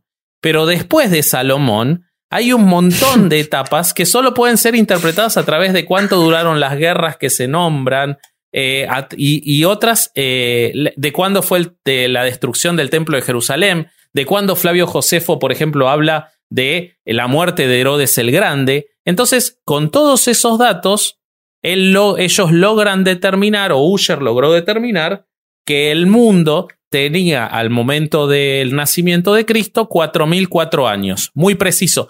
Tan preciso es que él logró determinar no solo que el mundo tenía 4400 años, él usó el calendario hebreo porque obviamente el mundo eh, se creó para el pueblo elegido, eh, él pudo determinar no solo eso, sino que pudo determinar que el mundo se eh, inició en otoño y que el ah, primer día de la, de la, creación fue específicamente el 23 de octubre. O sea que el mundo nació el 23 de octubre. 6 de la tarde del 23 de octubre del 4004 a.C. Sí, señor. Que era otoño en qué hemisferio, papá. No, en el único que importa. en una en el único que importa. Este, así que bueno, eso es eh, la ciencia de la creación muy, muy resumida. Obviamente, eh, si buscan profundizar más, sigue siendo igual de idiota. No es que piensen que porque yo la resumí, la banalicé, ¿no? Eh, es así, no, no hay mucho más para buscarle. Un par de acotaciones a propósito del catastrofismo. El catastrofismo es una regresión a algo que en un momento fue una teoría respetable, que fue la planteada por Georges Cuvier a propósito de la variabilidad del registro fósil. Georges Cuvier fue el fundador de la, paleontología como la conocemos hoy y en el, durante su vida el intelectual más respetado de Francia.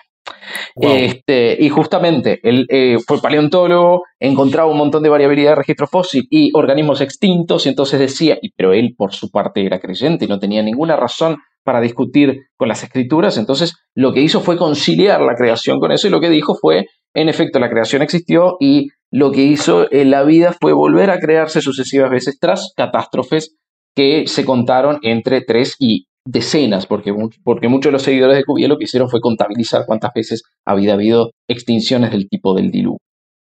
Eh, el tema, y bueno, el uniformismo, que es el principio actual de la geología, son dos cosas que vienen de la mano. El uniformismo, el, postulado de que los fenómenos que se ven hoy se vieron siempre durante la historia de la Tierra, a lo cual viene atado una, eh, atada una eh, cuestión metodológica.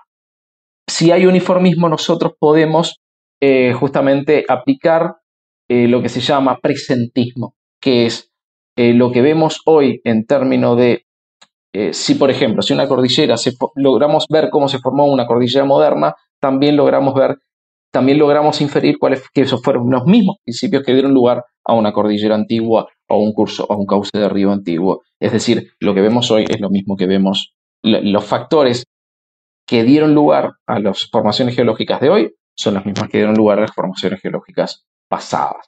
Charles Lyell es el eh, generador, es el, el que plantea esos postulados y el primer volumen de los principios de geología de Lyell fue la literatura de cabecera que se llevó, Charles Darwin en el viaje del wow. Wow. Wow. Espectacular. Entonces el catastrofismo no es ningún invento de esta gente, pero es una regresión a, una, algo que fue una teoría respetable. Algo superado. Claramente.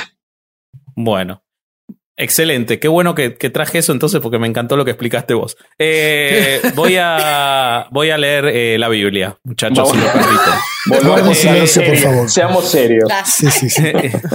y, los y los bendijo Dios y les dijo, eh, no, pará, tengo mal. bendijo Dios, sí, señor. Sí, ah, es ese. Pero es lo mismo que leyó. es que se repite, güey. Me, ah, pasó, me pasó exactamente lo mismo cuando yo porque es buenísimo. Déjame mi creencia de que me equivoqué porque es espectacular. Es la Biblia la que se equivocó. Bueno, y los bendijo Dios y les dijo: Fructificad y multiplicaos, llenad la tierra y sojuzgadla, y señoread en los peces del mar, en las aves de los cielos y en todas las bestias que se mueven sobre la tierra. Y dijo Dios, he aquí que os he dado toda planta que da semilla que está sobre toda la tierra, y todo árbol en que hay fruto y que da semilla, os serán para comer. Y a toda bestia de la tierra, y a todas las aves de los cielos, y a todo lo que se arrastra sobre la tierra, en que hay vida, toda planta verde le será para comer. Y fue así. Y vio Dios todo lo que había hecho, y he aquí que era bueno en gran manera. No era absolutamente bueno, en gran manera, una, opinión mía. Y fue la tarde y la mañana del día sexto. Seguimos con esos problemas de ego, ¿no? De quien, de quien escribió esta cosa. Tremendo, es todo tremendo, es todo repetitivo, no sé si se dieron cuenta que no hay cosa nueva. Pero hay algo que este, nosotros que queríamos enfatizar y es que por favor a la gente que, que se toma la Biblia literal, no todo lo que da fruta o semilla es comestible. Eh, pero si querés envenenate con lo que quieras, o sea. La cicuta, ¿pueden comer cicuta? Es muy buena. Por ejemplo, no todas las plantas verdes también son buenas, ni para todas las especies, ni para todos los animales, ¿no? Este, entonces está, eh, si se van a tomar la Biblia literal, sepan que corren grandes riesgos de envenenamiento. De, em, ganar un premio, un Darwin Award. Un Darwin Award. Fabuloso el Darwin Award. Eh, nada, y ese concepto, ¿no? Del ser humano, yo soy el señor de la tierra, todo lo viviente está por debajo de mí y acá vengo yo y dale que está. Y no hay mucho más para decir. Pero ambos bloques están muy, están muy encadenados y tienen que ver con, con, el, con, el, con el mandato divino de ser el eh, amo y, eh, bueno, eso, amo y señor de la creación. El rey del Crearon las cosas para nosotros y es nuestro deber darles el, el uso a nuestro antojo y, bueno, ni hablar de un uso responsable ni nada por el estilo. No, para hacer lo que queramos. No, que justamente eso es interesante. Eh, Uruguay es un país que se precia, que, se van, que se van a gloria de tener una, una altísima proporción de ateos. Creo que es el único país de América Latina donde puedes decir en voz alta que sos ateo sin que te miren raro. Eh, eso es una característica muy peculiar que tenemos, eh, que tenemos en tanto país. sin embargo, pero justamente, o sea, nos, damos, nos damos cuenta que tenemos un chip judeo-cristiano metido en, la base del cráneo realmente, porque al fin y al cabo, digo, este, tenemos un montón de cosas. Eh, creo que es, sin haber leído el Génesis, el chip judeo-cristiano está, y está enterradísimo. Y entonces, eso te, ahí está el tema, bueno, lo que vos decías, lo de primordial, este, Vasco, es, es, muy real. No hay, no hay tutía en el sentido de que, este, de que, bueno, es una herencia cultural esa, esa idea de, señor, de, señorío sobre el, sobre el planeta, aunque ya haya gente que no haya leído nunca la Biblia, esa idea está transmitida de alguna forma. A mí me llama también la atención que cuando platico de, de estos temas, eh, las tradiciones, por ejemplo, ya ven que distintos libros del Pentateuco están escritos dependiendo de la tradición, ¿no? Pero la Yavista, este, que data del siglo X u XI, incorporada a la Torá en el 400 antes de la era común. Y, que se llama así porque pues, es como se, refieren a Dios, ¿no? A Yahvé. Y habla de otra cosa, vaya. Ahí no se narra la creación del cielo y la tierra, sino que se narra un desierto. Un desierto en el que Yahvé convierte la tierra fértil, la tierra en tierra fértil, ¿no? Por medio de un manantial que brota de la tierra. Estás hablando de otro concepto. Entonces, a lo que voy es que me parece increíble que alguien que quiera enseñar como si fuera una verdad estas ideas que sabemos que no son más que una tradición oral de la época y que lo único que denotan es la forma de explicarse el mundo partiendo de una gran ignorancia de la época. Este, cuando podríamos resumir este relato yaísta que deja fuera el caos acuático para incorporar ese, ese desierto y aridez de la vida, ¿no? A, la vegetación. Y, nos podría estar indicando simplemente que ese mito, pues podría tener sus orígenes en una zona desértica. O sea, que los que vivieron en la zona desértica se les ocurrió esa, esa, ese cuento y así narraban los orígenes de la tierra. Sí, justamente. A, propósito de eso viene varios versículos del capítulo 2, donde claramente queda, donde queda, pero plasmado en negro sobre blanco, donde efectivamente tuvo Génesis el Génesis. Y eso lo vamos a ver ahora, ahorita nomás. Claro, claro. Bueno, entonces no, no me detengo más y, leo lo que me toca, ¿no? Este, no, sí, para Están que se spoileando la Biblia. Horrible. Bueno, fueron pues acabados los cielos y la tierra, y todo el ejército de ellos. Y acabó Dios en el séptimo día la obra que hizo, y reposó el día séptimo de toda la obra que hizo. Y bendijo Dios al día séptimo, y lo santificó, porque en él reposó toda la obra que había hecho en la creación. Palabra de Dios. No lo puede evitar, Bobby. No lo puede evitar, Bobby. En principio, bueno, el tema de que, bueno, finalmente, ¿por qué tuvo que descansar siendo una deidad? Es una cosa que llama la atención. Este, y después el tema de eh, todo el ejército de ellos es algo que nos quedó picando. No es que tengamos algo para criticar ni nada, es algo que nos llama la atención en cuanto al lenguaje utilizado. Este, y además, bueno, fueron acabados los cielos y la tierra. Bueno, podemos entender eso como que, bueno, básicamente es el, punto y final el punto final de la creación, pero bueno, este, no lo habían acabado antes cuando se hizo la separación de los cielos con, los cielos con respecto a la tierra. Eh, creemos que la, que la narración está un, un tanto entreverada en este punto, sin duda. Eso, sí, si era omnipotente, ¿por qué necesitaba descansar? Entonces, capaz que no era omnipotente, que era una persona como cualquiera. Y básicamente, si estuvo siete días sin dormir, no estaba muy bien de la cabeza para ese ah, entonces. Porque un insomnio horrible. dormir es mucho para cualquiera. Eh, a los once parece que te morís. Eh, no, no, lo probé, pero bueno, eh, lo, encontramos por no, Me, no, está bien. Este, entonces está, capaz que, que, ya estaba así, de tanto no dormir, estaba pasado, capaz que por la hierba y la semilla que habían nombrado antes, y bueno, se les ocurrió escribir todo esto.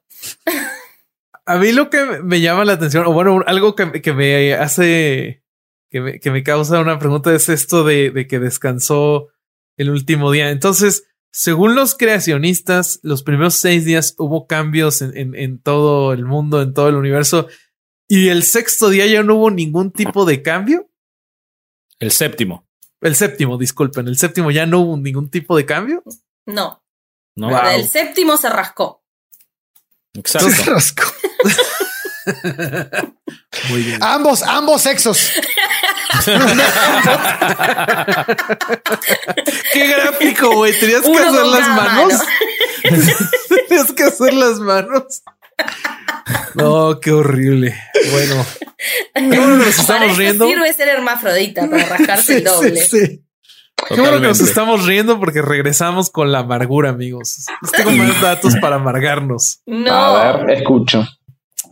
En 2010, eh, Bergman y Plotzer publican en un estudio que el 28% de profesores de biología en Estados Unidos eh, no se consideraban abogados de la biología evolutiva. 28%. Dios, uno en cada tres. ¿Dónde estudia esa gente? No sé, eh, no sé, eso es, es, es brutal. En las propias escuelas de ellos. Sí. Sí. Y este, de estos profesores, eh, algunos respondieron en esa misma encuesta que le tenían miedo al prospecto de enseñar evolución. Eh, en 2007 también eh, hubo una encuesta nacional para profesores de biología que fue conducida por la Pennsylvania State University en donde se mostró que el 17% de profesores eh, que fueron encuestados no cubrían la evolución humana en su clase, o sea, para nada, 0%. El 13% eh, no creían personalmente en la evolución por selección natural como el mejor mecanismo que explica la historia de la vida en la Tierra. Y el 60% de todos los profesores de biología eh, encuestados le dedicaron tan solo entre una y cinco horas a una clase dedicada a la evolución. Entonces, les digo, el horror. Eh, cuando se les preguntó a los profesores eh, por qué se enseñaba tan poca evolución, la gran mayoría respondió que querían evitar cualquier tipo de conflictos. Por eso nos enseña evolución. Y bueno. Mira, yo te puedo decir que yo, yo no, no, no me eduqué en Kentucky tampoco, eh, pero fui a un colegio religioso de la ciudad de Buenos Aires y me enseñaron muy poquita evolución en biología, ¿eh? muy poquita, muy, muy, muy poquita. De hecho, lo, suficiente lo suficiente como para que no la entendiera, me enseñaron, digamos. Eh, la, biología estaba centrada en los procesos actuales de las cosas actuales sin ninguna búsqueda de todo eso. Así que no, en ese punto me parece que si hiciéramos una encuesta en profesores de biología de colegios católicos de cualquier otro lugar de Latinoamérica, los números te van a dar muy... Es una presunción, ¿eh? no tengo los datos, pero yo creo que me van a dar muy parecido. La próxima, el, capítulo 2, el huerto, el hombre en el huerto del Edén, ah, tiene elementos que son están más dentro de nuestro campo de experticia. Yo como antropólogo. vamos a atomizar. Ah, sí. Ah, Yo como antropólogo con, un trasfondo también en arqueología y, este, y ambos con formación en genética de poblaciones y evolución. Así que agárrense. Muy bien, leer, entonces, eh, estos son los orígenes de los cielos y de la tierra cuando fueron creados. El día que Jehová Dios hizo la tierra y los cielos. Wow, está rarísimo esto. Y toda planta del campo antes que fuese en la tierra, y toda hierba del campo antes que naciese, porque Jehová Dios aún no habría hecho llo- lo que- llover sobre la tierra. Wow, esto no tiene sentido. Ni había hombre para que labrase la tierra, sino que subía de la tierra un vapor, el cual regaba toda la faz de la tierra. Entonces Jehová Dios formó al hombre del polvo de la tierra y supló en su nariz aliento de vida, y fue el hombre un ser viviente. Y Jehová Dios plantó un huerto en Edén, al oriente, y puso allí al hombre que había formado. Wow. Esto es un mindfuck Wow. muy cabrón. A mí lo, lo primero que, que me da, que me sale de acá es este algo, un pensamiento bastante desagradable que es qué aliento que tenía que tener Dios, que le tiró el aliento en el brazo al otro.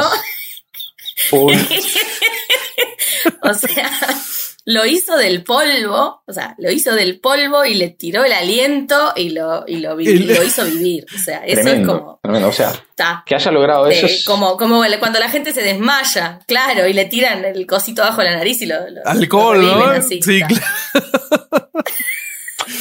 Yo lo que quiero, eh, yo lo que quiero eh, enfatizar acá es no ni había hombre para que labrase la tierra. Es decir, Sí. Dios crea al, al hombre, al ser humano, para que labre la tierra y la cultive. Pero la, agricultura no fue para nada la economía inicial de la especie humana, ni de sus especies anteriores. Aún asumiendo que la especie humana fuese la única, la primera especie de homininos eh, inteligentes sobre la faz de la tierra, no fue, durante gran parte de nuestra historia no fuimos agricultores. Donde queda casi la recolección, ¿no? Exacto, entonces pensemos otra vez volviendo al tema de los seis días. Si pensamos en una semana de seis días, el ser humano anatómicamente moderno se calcula que tiene una existencia de unos 200.000 años, que sería en los últimos 18 segundos del sábado. ¿De acuerdo? Wow. Sin contando que el domingo descansó, suponiendo que no fuese el sábado. ¿no? Ese es el otro problema. Este, pensando en el día de descanso como domingo, que eso nos estaríamos agarrando con, con los judíos fundamentalistas, este, la existencia del ser humano fue en los últimos 18 segundos del sábado. Y de esos 18 Bueno, vos segundos- tendrías que haber visto las cosas que yo he hecho en los últimos 18 segundos de algunos sábados en mi juventud. Ah, no me, bueno, somos- no me extrañaría, digamos, uno, agar- uno hacía lo que, po- Crear uno vida hacía lo que podía en los últimos últimos 18 18 segundos del segundos. en sábado. 10, en 10. De esos 18 Te, segundos. te quedaban 8 para el cigarrillo, sí.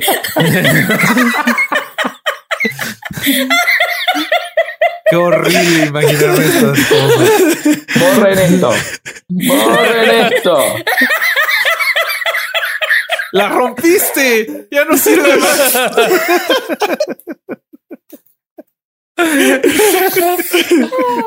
Este, eh, de esos 18 segundos, ahí eh, quería ver, voy a ver si logro hil- hilar, hilanar de- la idea después de esta imagen que me plantaron en la cabeza. Oh Dios, no sé cómo podría dormir por ahí. Eh, de estos 18 segundos, uno fue eh, de un ser humano agricultor. ¿De acuerdo? Entonces, durante la mayor parte de nuestra existencia no fuimos agricultores. Entonces, acá también volvemos al hecho de que esto nos está planteando un mandato divino y un contexto bien claro. El mandato divino de cultivar la tierra, el mandato divino que, venía, que viene después del mandato divino de dominar todo lo viviente, y también un contexto. Estamos hablando de un pueblo con una, que ya viene con una determinada economía que a su vez marca eso como lo bueno la casa, la casa de la colecta directamente no están contemplados en la creación divina, en los seres humanos como creación divina, pero sí la agricultura y el pastoreo. Este, creo que ahí viene la cuestión a propósito del, ahí empieza la cuestión a propósito del contexto eh, histórico y geográfico de donde se redacta la Biblia. De la Biblia, bueno, eh, los, los primeros libros del Antiguo Testamento. Sí, claro. La Torah, ¿no? Exacto. No, a mí yo solo decir que, que la lluvia justo apareció al mismo tiempo que el hombre, porque se necesitaba labrar la tierra y se precisaba Antes lluvia. no, Antes no. no. Para que vivieran las plantas y los animales y todo lo otro, no. Era solo para que para el hombre y para que estuviera ocupadito ahí En el la centro de todo, como siempre, ¿verdad? En el centro, todo es para él. Excelente. Bueno, sigo entonces. Por favor. Les voy a leer para. Este es mi, el último versículo que me toca leer. Eh, espero en lo que me quede de vida de la Biblia, pero en este caso, seguro en el episodio. Entonces, antes de eso, voy a leer algunas citas eh, textuales de, que explican en qué creen los creacionistas. Por ejemplo, respecto. La mayoría son de Ken Ham. Igual voy a acompañar las fuentes para las que no lo sean. Respecto del conocimiento y de la, eh, ego del conocimiento.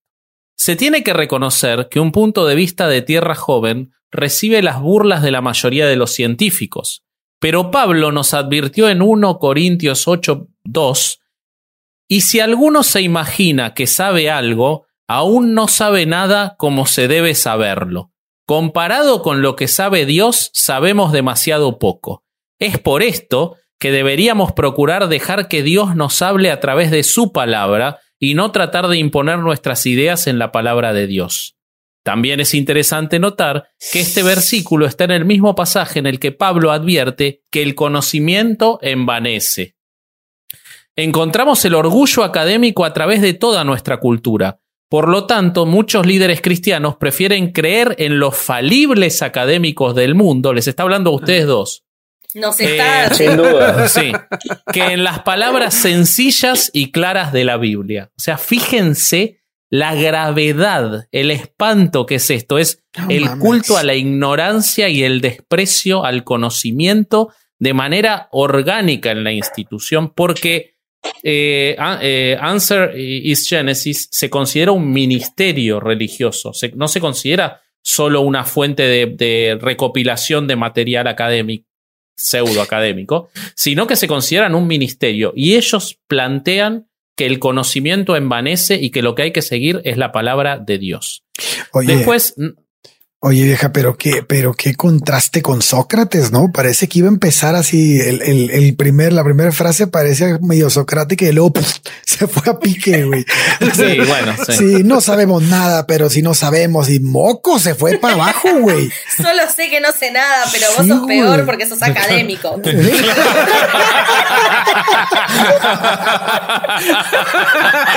Justo algo así.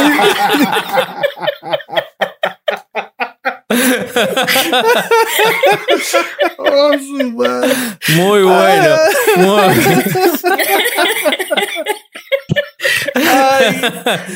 No, a ver, yo lo que quiero decir es, eh, y creo que Gonza capaz que está de acuerdo conmigo, eh, los que nos dedicamos a la academia, los que investigamos cosas y averiguamos, capaz que tenemos un poquito de ego, sí, capaz que a veces nos, nos pasamos de, de, de, de, de- de- de mascapitos, nos ponemos un poco argentinos. Me tenía que tocar a mí.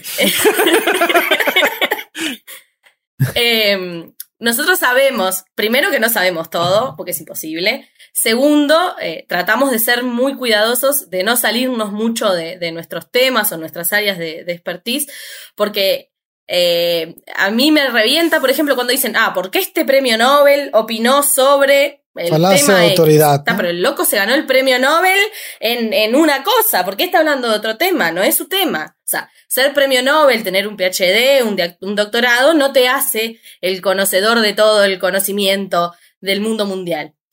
Entonces, eso, eh, o sea, somos falibles como cualquiera. Tratamos de, de no meter la pata, tratamos de investigar antes de abrir la boca, pero bueno, ta, nos podemos equivocar y justamente la ciencia lo que busca es que ante una mejor evidencia nosotros cambiamos, o sea, nos, nos adaptamos, mejoramos las teorías, mejoramos este, nuestra aproximación a las cosas. No, o sea, justamente lo, lo- lo que tiene de rígido todo el que se basa en la fe es que es un dogma, es un axioma y de ahí no sale. Totalmente. Y contra eso es, es imposible discutir. Bueno, les leo otra, les leo otra si esta les gustó. Lo que quiero decir con eso está hablando sobre la existencia de fósiles supuestamente de millones de años. Lo que quiero decir con eso es que entiendo que la Biblia es una revelación de nuestro Creador in- infinito, se autentifica y se autoriza a sí misma. Debo interpretar las escrituras con las escrituras, sin imponer ideas desde afuera. Cuando leo las palabras sencillas de la Biblia, es obvio que no había muerte, derramamiento de sangre, enfermedad o sufrimiento de seres humanos o animales antes del pecado original. Dios instituyó la muerte y el derramamiento de sangre a causa del pecado, y esto es fundamental para el Evangelio. Por consiguiente, uno no puede permitir una muestra de fósiles de millones de años de muerte, de derramamiento de sangre, de enfermedad y de sufrimiento antes del pecado. Es por eso que los cementerios, es por eso que los cementerios de fósiles se pueden explicar lógicamente a través del diluvio en tiempos de Noé. A mí me resulta convincente, ¿eh? a mí me convenció. por supuesto. Ah, yo te compro, porque toda la culpa siempre de quién es del Claro, obviamente. obviamente. Pero completamente circular, ¿no? ¿Quién se comió la manzana? Totalmente. Y les leo una. Mala, Y les leo una última, así ya pasamos a, a- al- a los versículos. Eh, acá nos va a hablar de por qué Dios, el hombre, no es ni un animal ni desciende de otros animales. Y entonces nos dice: Ah. Cuando Dios presentó los animales a Adán para que les pusiera el nombre, él observó que no había ayuda idónea para Adán, según Génesis 2.20. Jesús confirmó esta singularidad del hombre y de la mujer cuando declaró que el matrimonio es entre un hombre y una mujer, porque desde el comienzo de la creación Dios los hizo hombre y mujer. Marcos 10.6. Esta aseveración no deja ninguna posibilidad a prehumanos gran palabra prehumanos, ni a miles de millones de años de evolución cósmica anterior a la aparición del hombre en la Tierra. Adán escogió el nombre de Eva para su esposa porque reconoció que ella sería la madre de todos los vivientes. Génesis 3:20. O sea, le puso nombre como a los animales.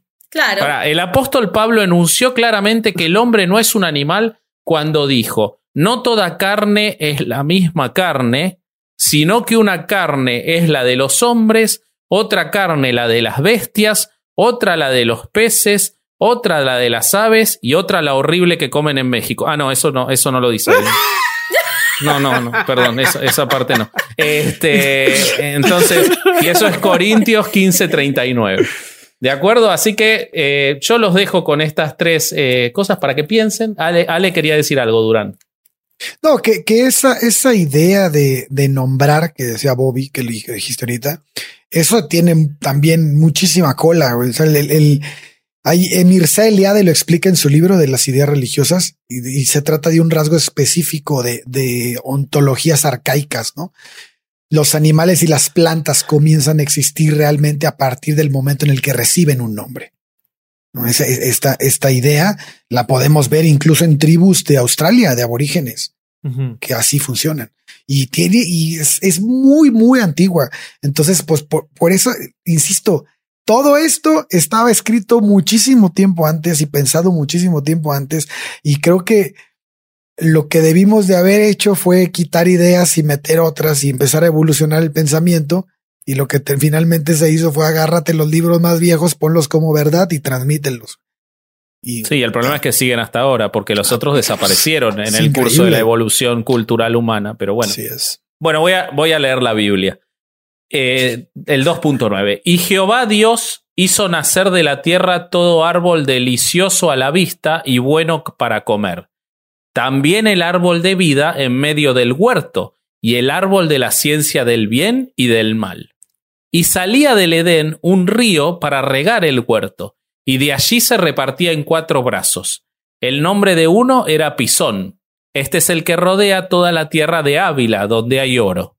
Y el oro de aquella tierra es bueno. Hay allí también bedelio y ónice.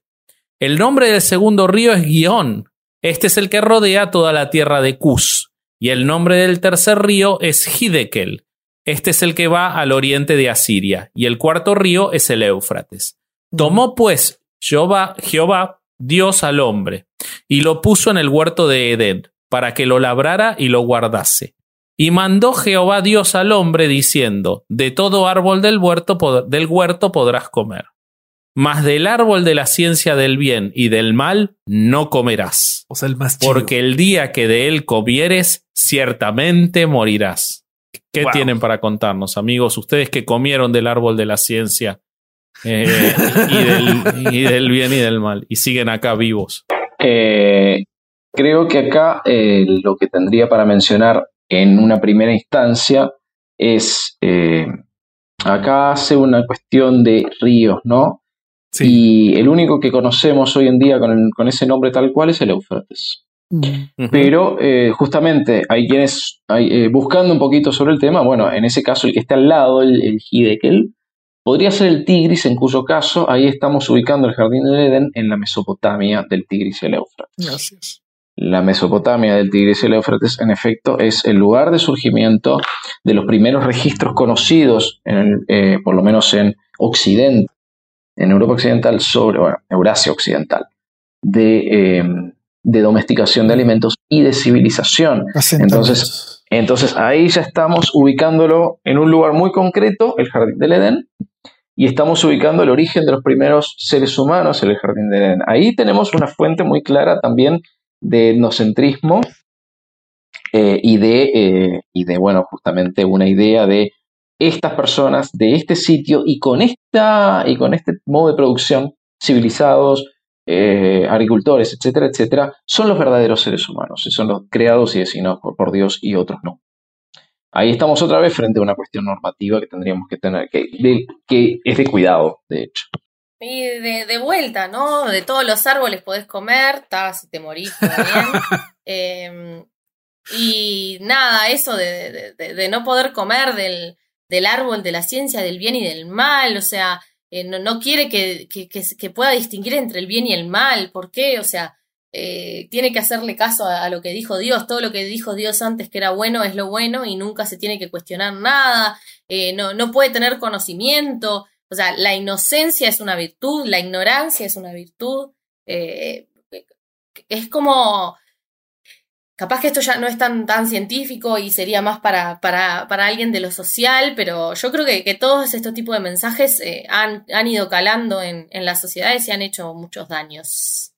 Pero yo creo que sí es científico, porque el atraso de la ciencia que han llevado este tipo de eh, la sumisión a este tipo de ideas, eh, porque hay que aferrarse a Dios, eh, ha, ha hecho estragos, con lo cual es científico desde el punto de vista de cómo ha dañado al desarrollo natural que debería haber, no sé si natural, a los procesos de, de evolución del pensamiento científico si no hubieran estado tan intervenidos por eh, la tradición judeocristiana, al menos en Occidente, ¿no?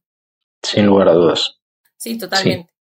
Pero me refiero que capaz que, que necesitaríamos a, a, a alguien de Sí, a los un que- sociólogo. que, nos dé una explicación un poco más, este, más elaborada de, lo- de lo que puede ser este, mi opinión con una formación que, que, que Ah, no ok. viene por ese lado, ¿no?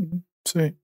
Está planteando en definitiva, pero eso sería para otro tema, el tema del pecado original, está planteando la inocencia como, una, como el estado primordial y del cual aparentemente nos apartamos en algún momento. ¿no?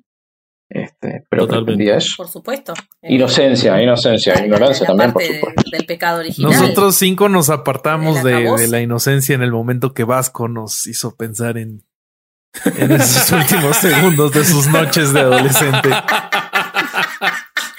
Absolutamente. Tremendo.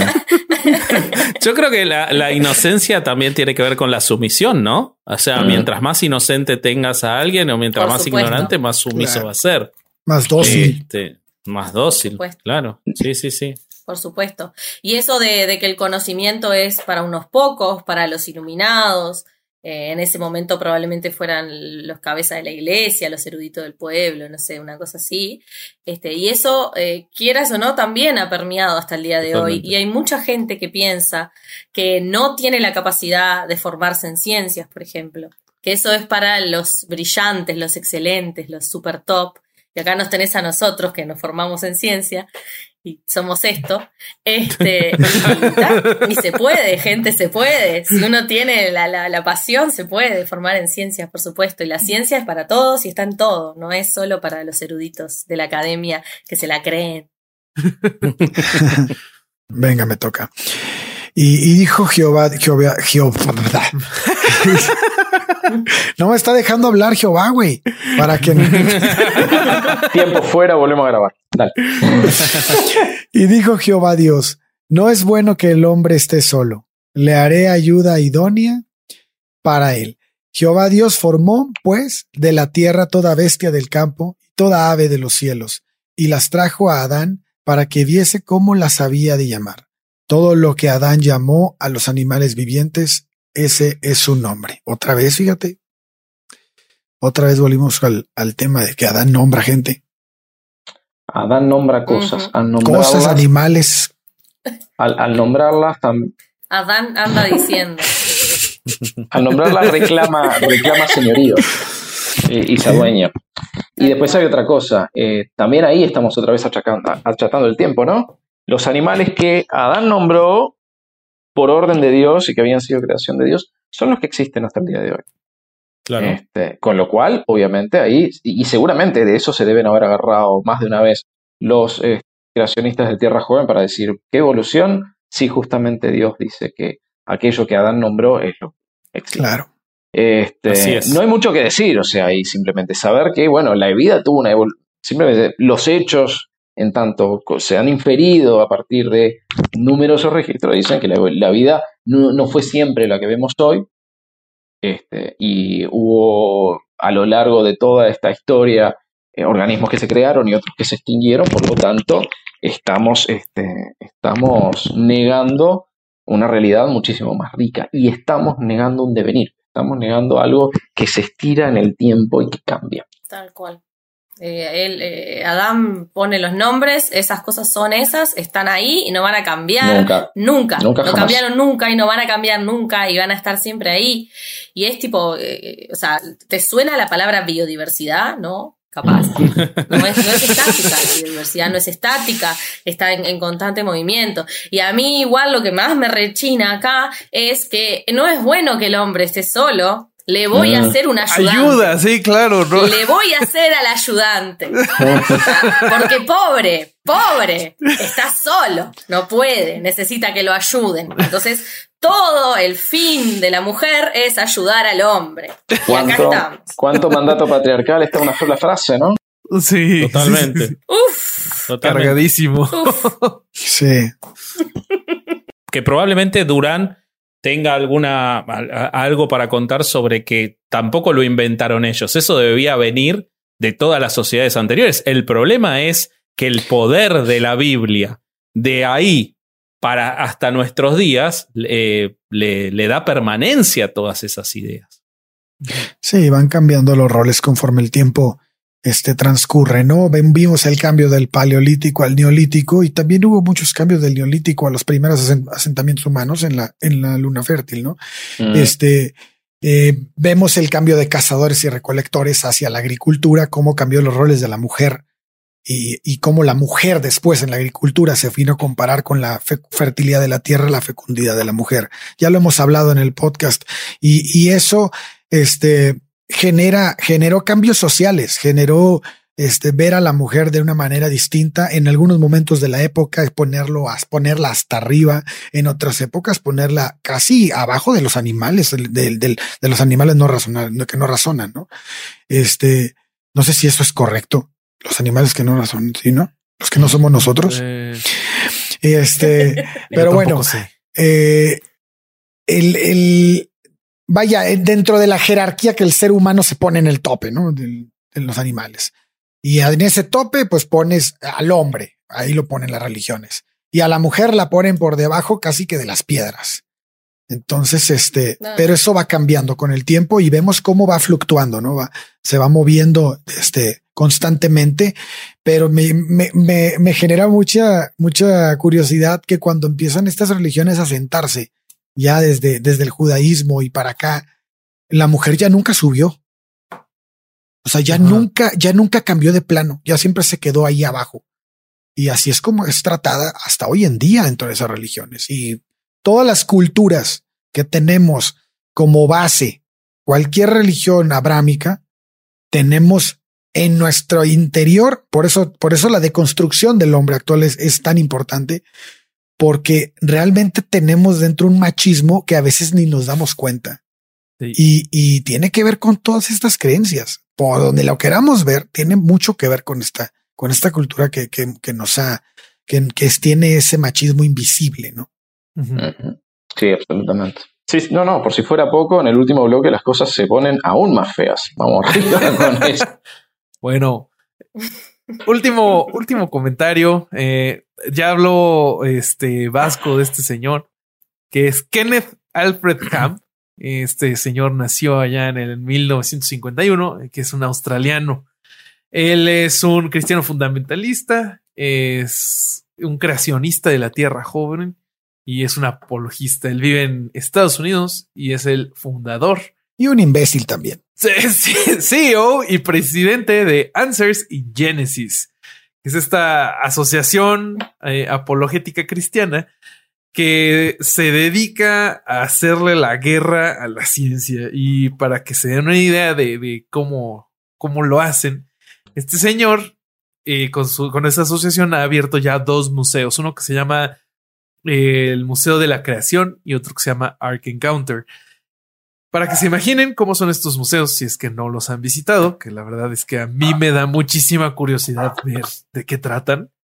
El Museo de la Creación abre en 2007, cuesta 27 millones de dólares que fueron recaudados de manera privada, o sea, donadores privados fueron así a poner su dinero para que se creara esta cosa. Lo que haría yo con 27 millones de dólares. No, por favor, este, dónenos 27 millones de dólares aquí a herejes y vamos a hacer algo bien chido. Vamos a hacer algo mejor que el, el Museo de la Creación. Que A.A. Gill, que es un escritor y crítico británico, describe este museo como este lugar no solo combate a la evolución, también, también va en contra de la geología, antropología, paleontología, historia, química, astronomía, zoología, biología y el buen gusto. Directamente. Santo cielo. directamente contradice a la mayoría de las onomías y ologías, incluyendo a la mayoría de la teología. Más o menos, en este museo trabajan 300 personas eh, y también dentro de AIG. Y en el año fiscal de 2015, para que se den una idea, eh, este museo por admisiones recaudó 5 millones de dólares. Eh, esto representó más o menos un cuarto de las utilidades anuales de Answers in Genesis, que fueron 20 millones de dólares. Entonces, esas son las personas, las instituciones y el dinero que está atrás de respaldar el creacionismo. ¿Qué lo tiró? ¿Qué opinan, muchachos? Qué horrible, ¿no? Perdón, eh, este burro es el que hizo también el arca en tamaño natural, ¿no? El Museo del Arca ahí en Kentucky. Bill Maher lo exhibe bien cabrón en el documental de Religious. Que hace poco llovió y se inundó, ¿no? el Museo del Arca. Se inundó el arca. Funcionaba bárbara. Claramente era una maqueta, ¿no? No estamos hablando de The Real Thing para nada. Dios.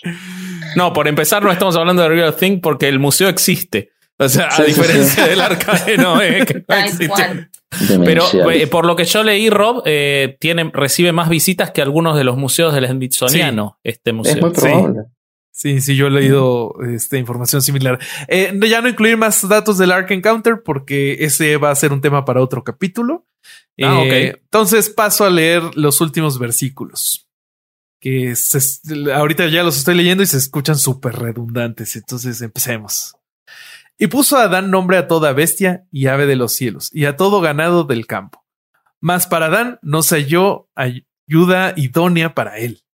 Entonces Jehová Dios hizo caer sueño profundo sobre Adán, y mientras éste dormía, tomó una de sus costillas y cerró la carne en su lugar.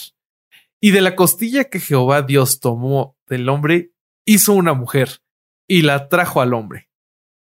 Dijo entonces Adán, Esto es ahora hueso de mis huesos y carne de mi carne.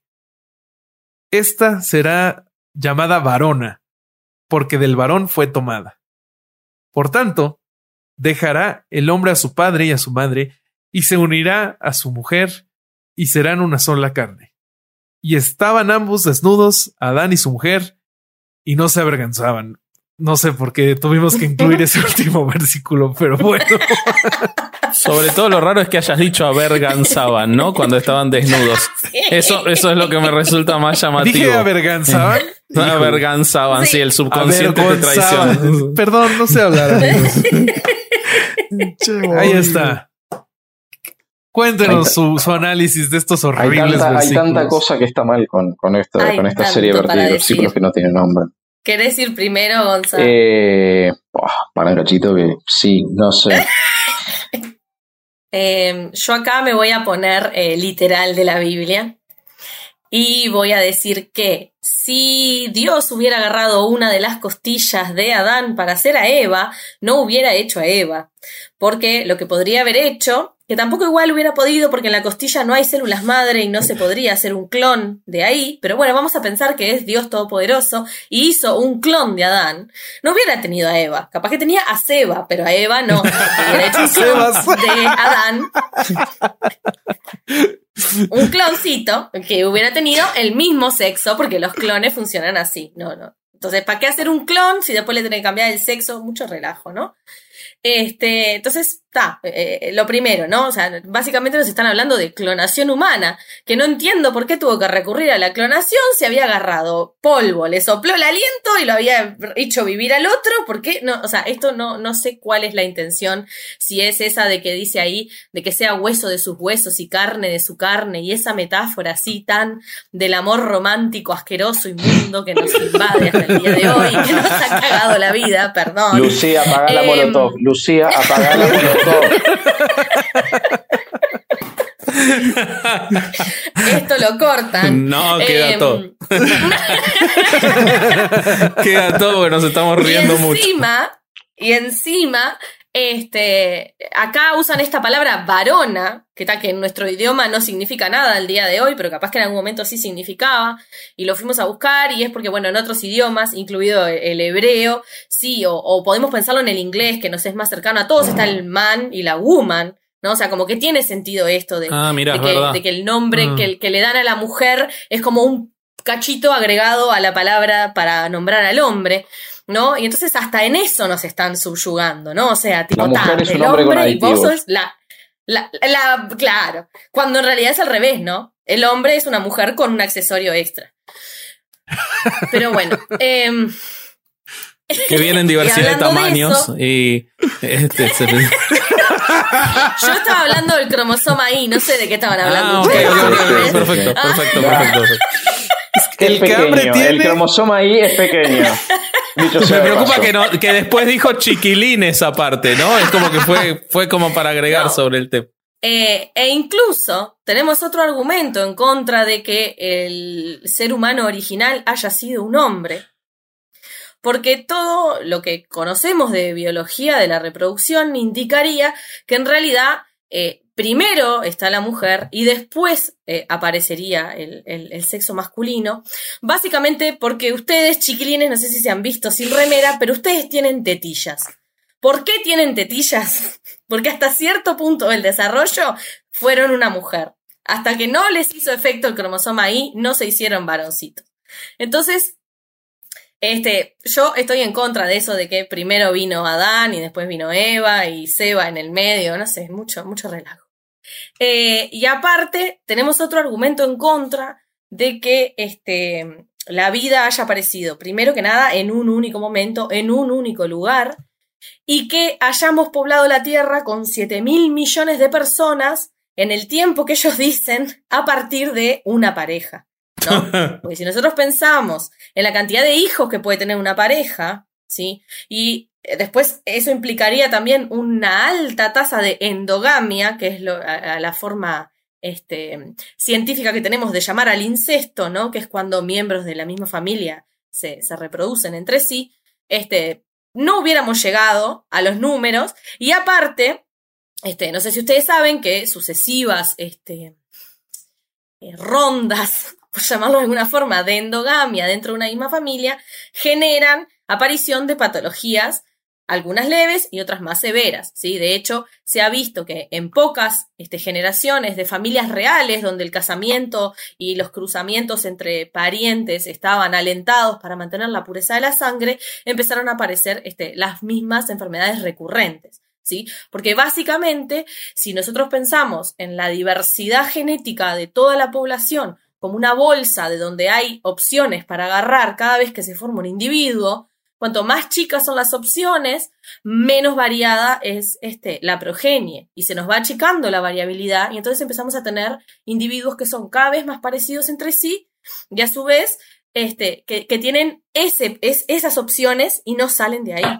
Entonces, eso es este, totalmente perjudicial para esos individuos y para la especie, ¿no? O sea, a la biología, a, la naturaleza le encanta la diversidad, nos encanta mezclarnos entre todos y, tener un pool génico muy amplio.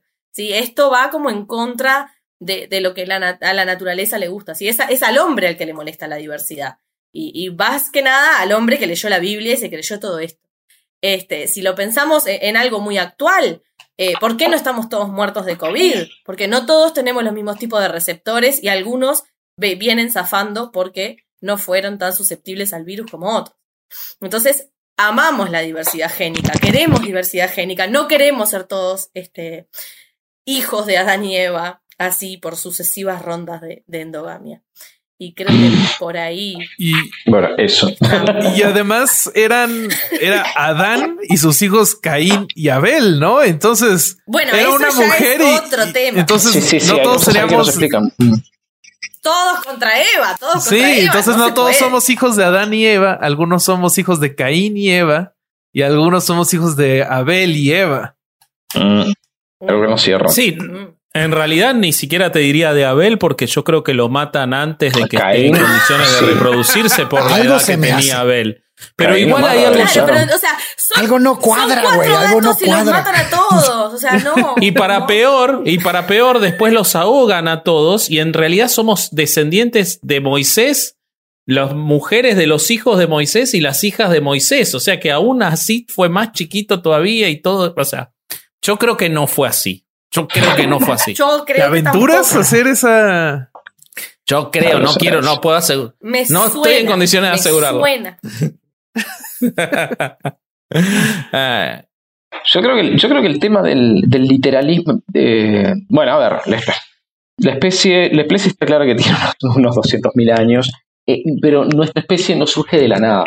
Una de las preguntas que recibo como, como, como docente de evolución humana en clase es, pero estas y los primeros seres humanos no habrían tenido endogamia porque seguimos con, tan, con la idea de que habrían sido pocos o una pareja tan metida en nuestro imaginario que es muy difícil sacudirnos de lo de arriba. Sin embargo, un postulado fundamental de la evolución es que las fuerzas de la evolución afectan a los individuos, pero son las, eh, que, pero son las poblaciones las que evolucionan.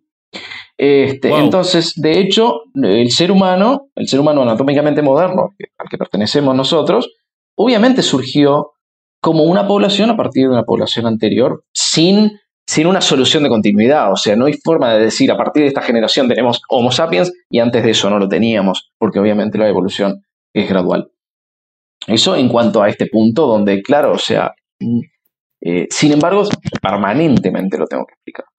No habría mucha endogamia en las poblaciones iniciales, no, porque no éramos poblaciones chicas. O sea, no éramos dos gatos locos. Éramos poblaciones que se juntaban y se entrecruzaban con otras poblaciones. Nadie sabe qué tamaño tenía la población original de nuestra especie, pero era una población, no eran dos personas. Porque si no se habría dado todo esto que dijo Lu, entre otras. Y también esa idea de la evolución lineal, ¿no? De, oh, que, no entienden que es más bien más parecido a un árbol, ¿no? Que aunque que, caminan y se van convirtiendo, ¿no? Y que algunos desaparecen, ¿no? Sí, sí, sí, sí, claro. Claro. Sí, o sea, no, es que nosotros eh, evolucionamos de los monos modernos, sino que tanto los monos modernos como nosotros, los humanos modernos, evolucionamos a partir de un ancestro. Un animal de transición. Que ya ¿no? existe. No, claro. Claro, que ya no existe y que no lo, lo, conocemos porque nunca lo vimos. Este, así como otras especies eh, fueron divergiendo y evolucionando, y los dinosaurios modernos son las gallinas, o sea, eh, así funciona la evolución. Ahí está, eso es un detalle interesante. Cuando la gente me dice, ¿descendemos de los monos? No, señor, somos monos desde el punto de vista estrictamente taxonómico. Sí. Los dinosaurios desaparecieron, no señor, cualquier pajarito que veas en la vuelta es un dinosaurio. Entonces, el tema de la continuidad de la vida ahí se ve más allá de que haya grupos taxonómicos que se extinguen, por supuesto, pero la evolución es eso, o sea, no podemos, siempre, siempre tenemos esa idea, vos lo decías con respecto a lo, lo unilineal, Alejandro, la, el surgimiento de una nueva especie no implica necesariamente la extinción ni de su antecesora, ni, de la, eh, ni del grupo taxonómico al que pertenece. Lo vemos en los osos, ¿no? El oso polar, ¿no? Por ejemplo. Y bueno. Sí. Sí, sí, sí. Entonces, yo creo que el problema con el, el, tomar el Génesis con literalidad eh, para, para eh, explicar al mundo cuánto, tres mil años después de, su, de la creación de, la escritura, de la puesta en el pergamino, en papel o en papillo de este libro, tiene que ver, con, tiene que ver también con no entender la función del mito. Eh, en Occidente, cuando se habla de mito, eh, se lo equipara en el discurso mentira. Pero el problema es que el mito, en su, en su función, eh, su función en su función simbólica, no es relevante si es verdad o no. El mito tiene, una, tiene, tiene como función, por lo menos de acuerdo a Joseph Campbell, que es el, que más he leído al respecto, este, para eso les recomiendo El héroe de las mil caras, es un, es un libro maravilloso, eh, tiene la función ordenar el pensamiento y ordenar los símbolos eh, para formar una cosmovisión, pero que no necesariamente tenga que ser tomado como literal, sino para ordenar el universo simbólico de los individuos de esa sociedad. Cuando, lo, tomamos como, cuando lo tomamos como literalidad, estamos en el horno, completamente. Y, eso, es lo que yo a veces digo con compañeros que hemos platicado este tema, que digo, puta, qué chingón estuviera, estaría que en las escuelas te explicaran la historia de las religiones, pero partiendo como lo que fueron, ¿no? Como las ideas del momento. O sea, ese sería enriquecedor, me sería impresionante que lo explicaran de esa manera. Pero no, te lo venden de otra manera muy distinta que termina valiendo madre todo, ¿no? Incluso si la astrología se explicara como eso, como los intentos de entender el funcionamiento en un momento en el que no se conocía y que deriva después en la astronomía, sería hasta útil. El problema es que no, eh, pero bueno, todo va parte de lo que siempre hablamos una y otra vez, que es la falta de pensamiento crítico, la necesidad de aferrarse a explicaciones sencillas y no de explorar lo maravilloso que tiene la complejidad de todo lo que somos y todo lo que nos rodea. Eh, y bueno, pasan estas cosas, ¿no? Así es. Yo creo que este episodio lo hicieron ustedes. Eh, la información que nos trajeron estuvo increíble. Ya les dijo Vasco que lo ponen con una claridad que nosotros no podríamos ni siquiera intentar. Entonces, muchísimas gracias por habernos acompañado y, y por haberse horrorizado de esas imágenes que, nos hicieron y no, y no estuvieron ahí. Imagínense, imagínense la gente que sí estuvo. Sin haberlo visto, están impresos en mis retinas por el resto de mi existencia. Oh, es como un milagro, pero al revés. Este, es un mito. es un mito. Bueno, eh, vamos a. ¿Quieren hacer las recomendaciones? Sí. Bueno, yo voy a recomendar. Híjole, no me acuerdo si ya lo recomendé, güey, pero. A ver, dilo y. pues es que porque fue el episodio de hoy. Mircea Eliade, ya lo, ya lo. El tomo uno, sí. Bueno, lean el tomo 2. el tomo 2. Lo recomendaste el episodio pasado, de hecho, me parece. ¿Sí? Bueno, este, bueno, léanse el episodio 2 de Mircea de Historia de las ideas y las de las creencias y las ideas religiosas. Buenísimo. Muy bien. Perfecto.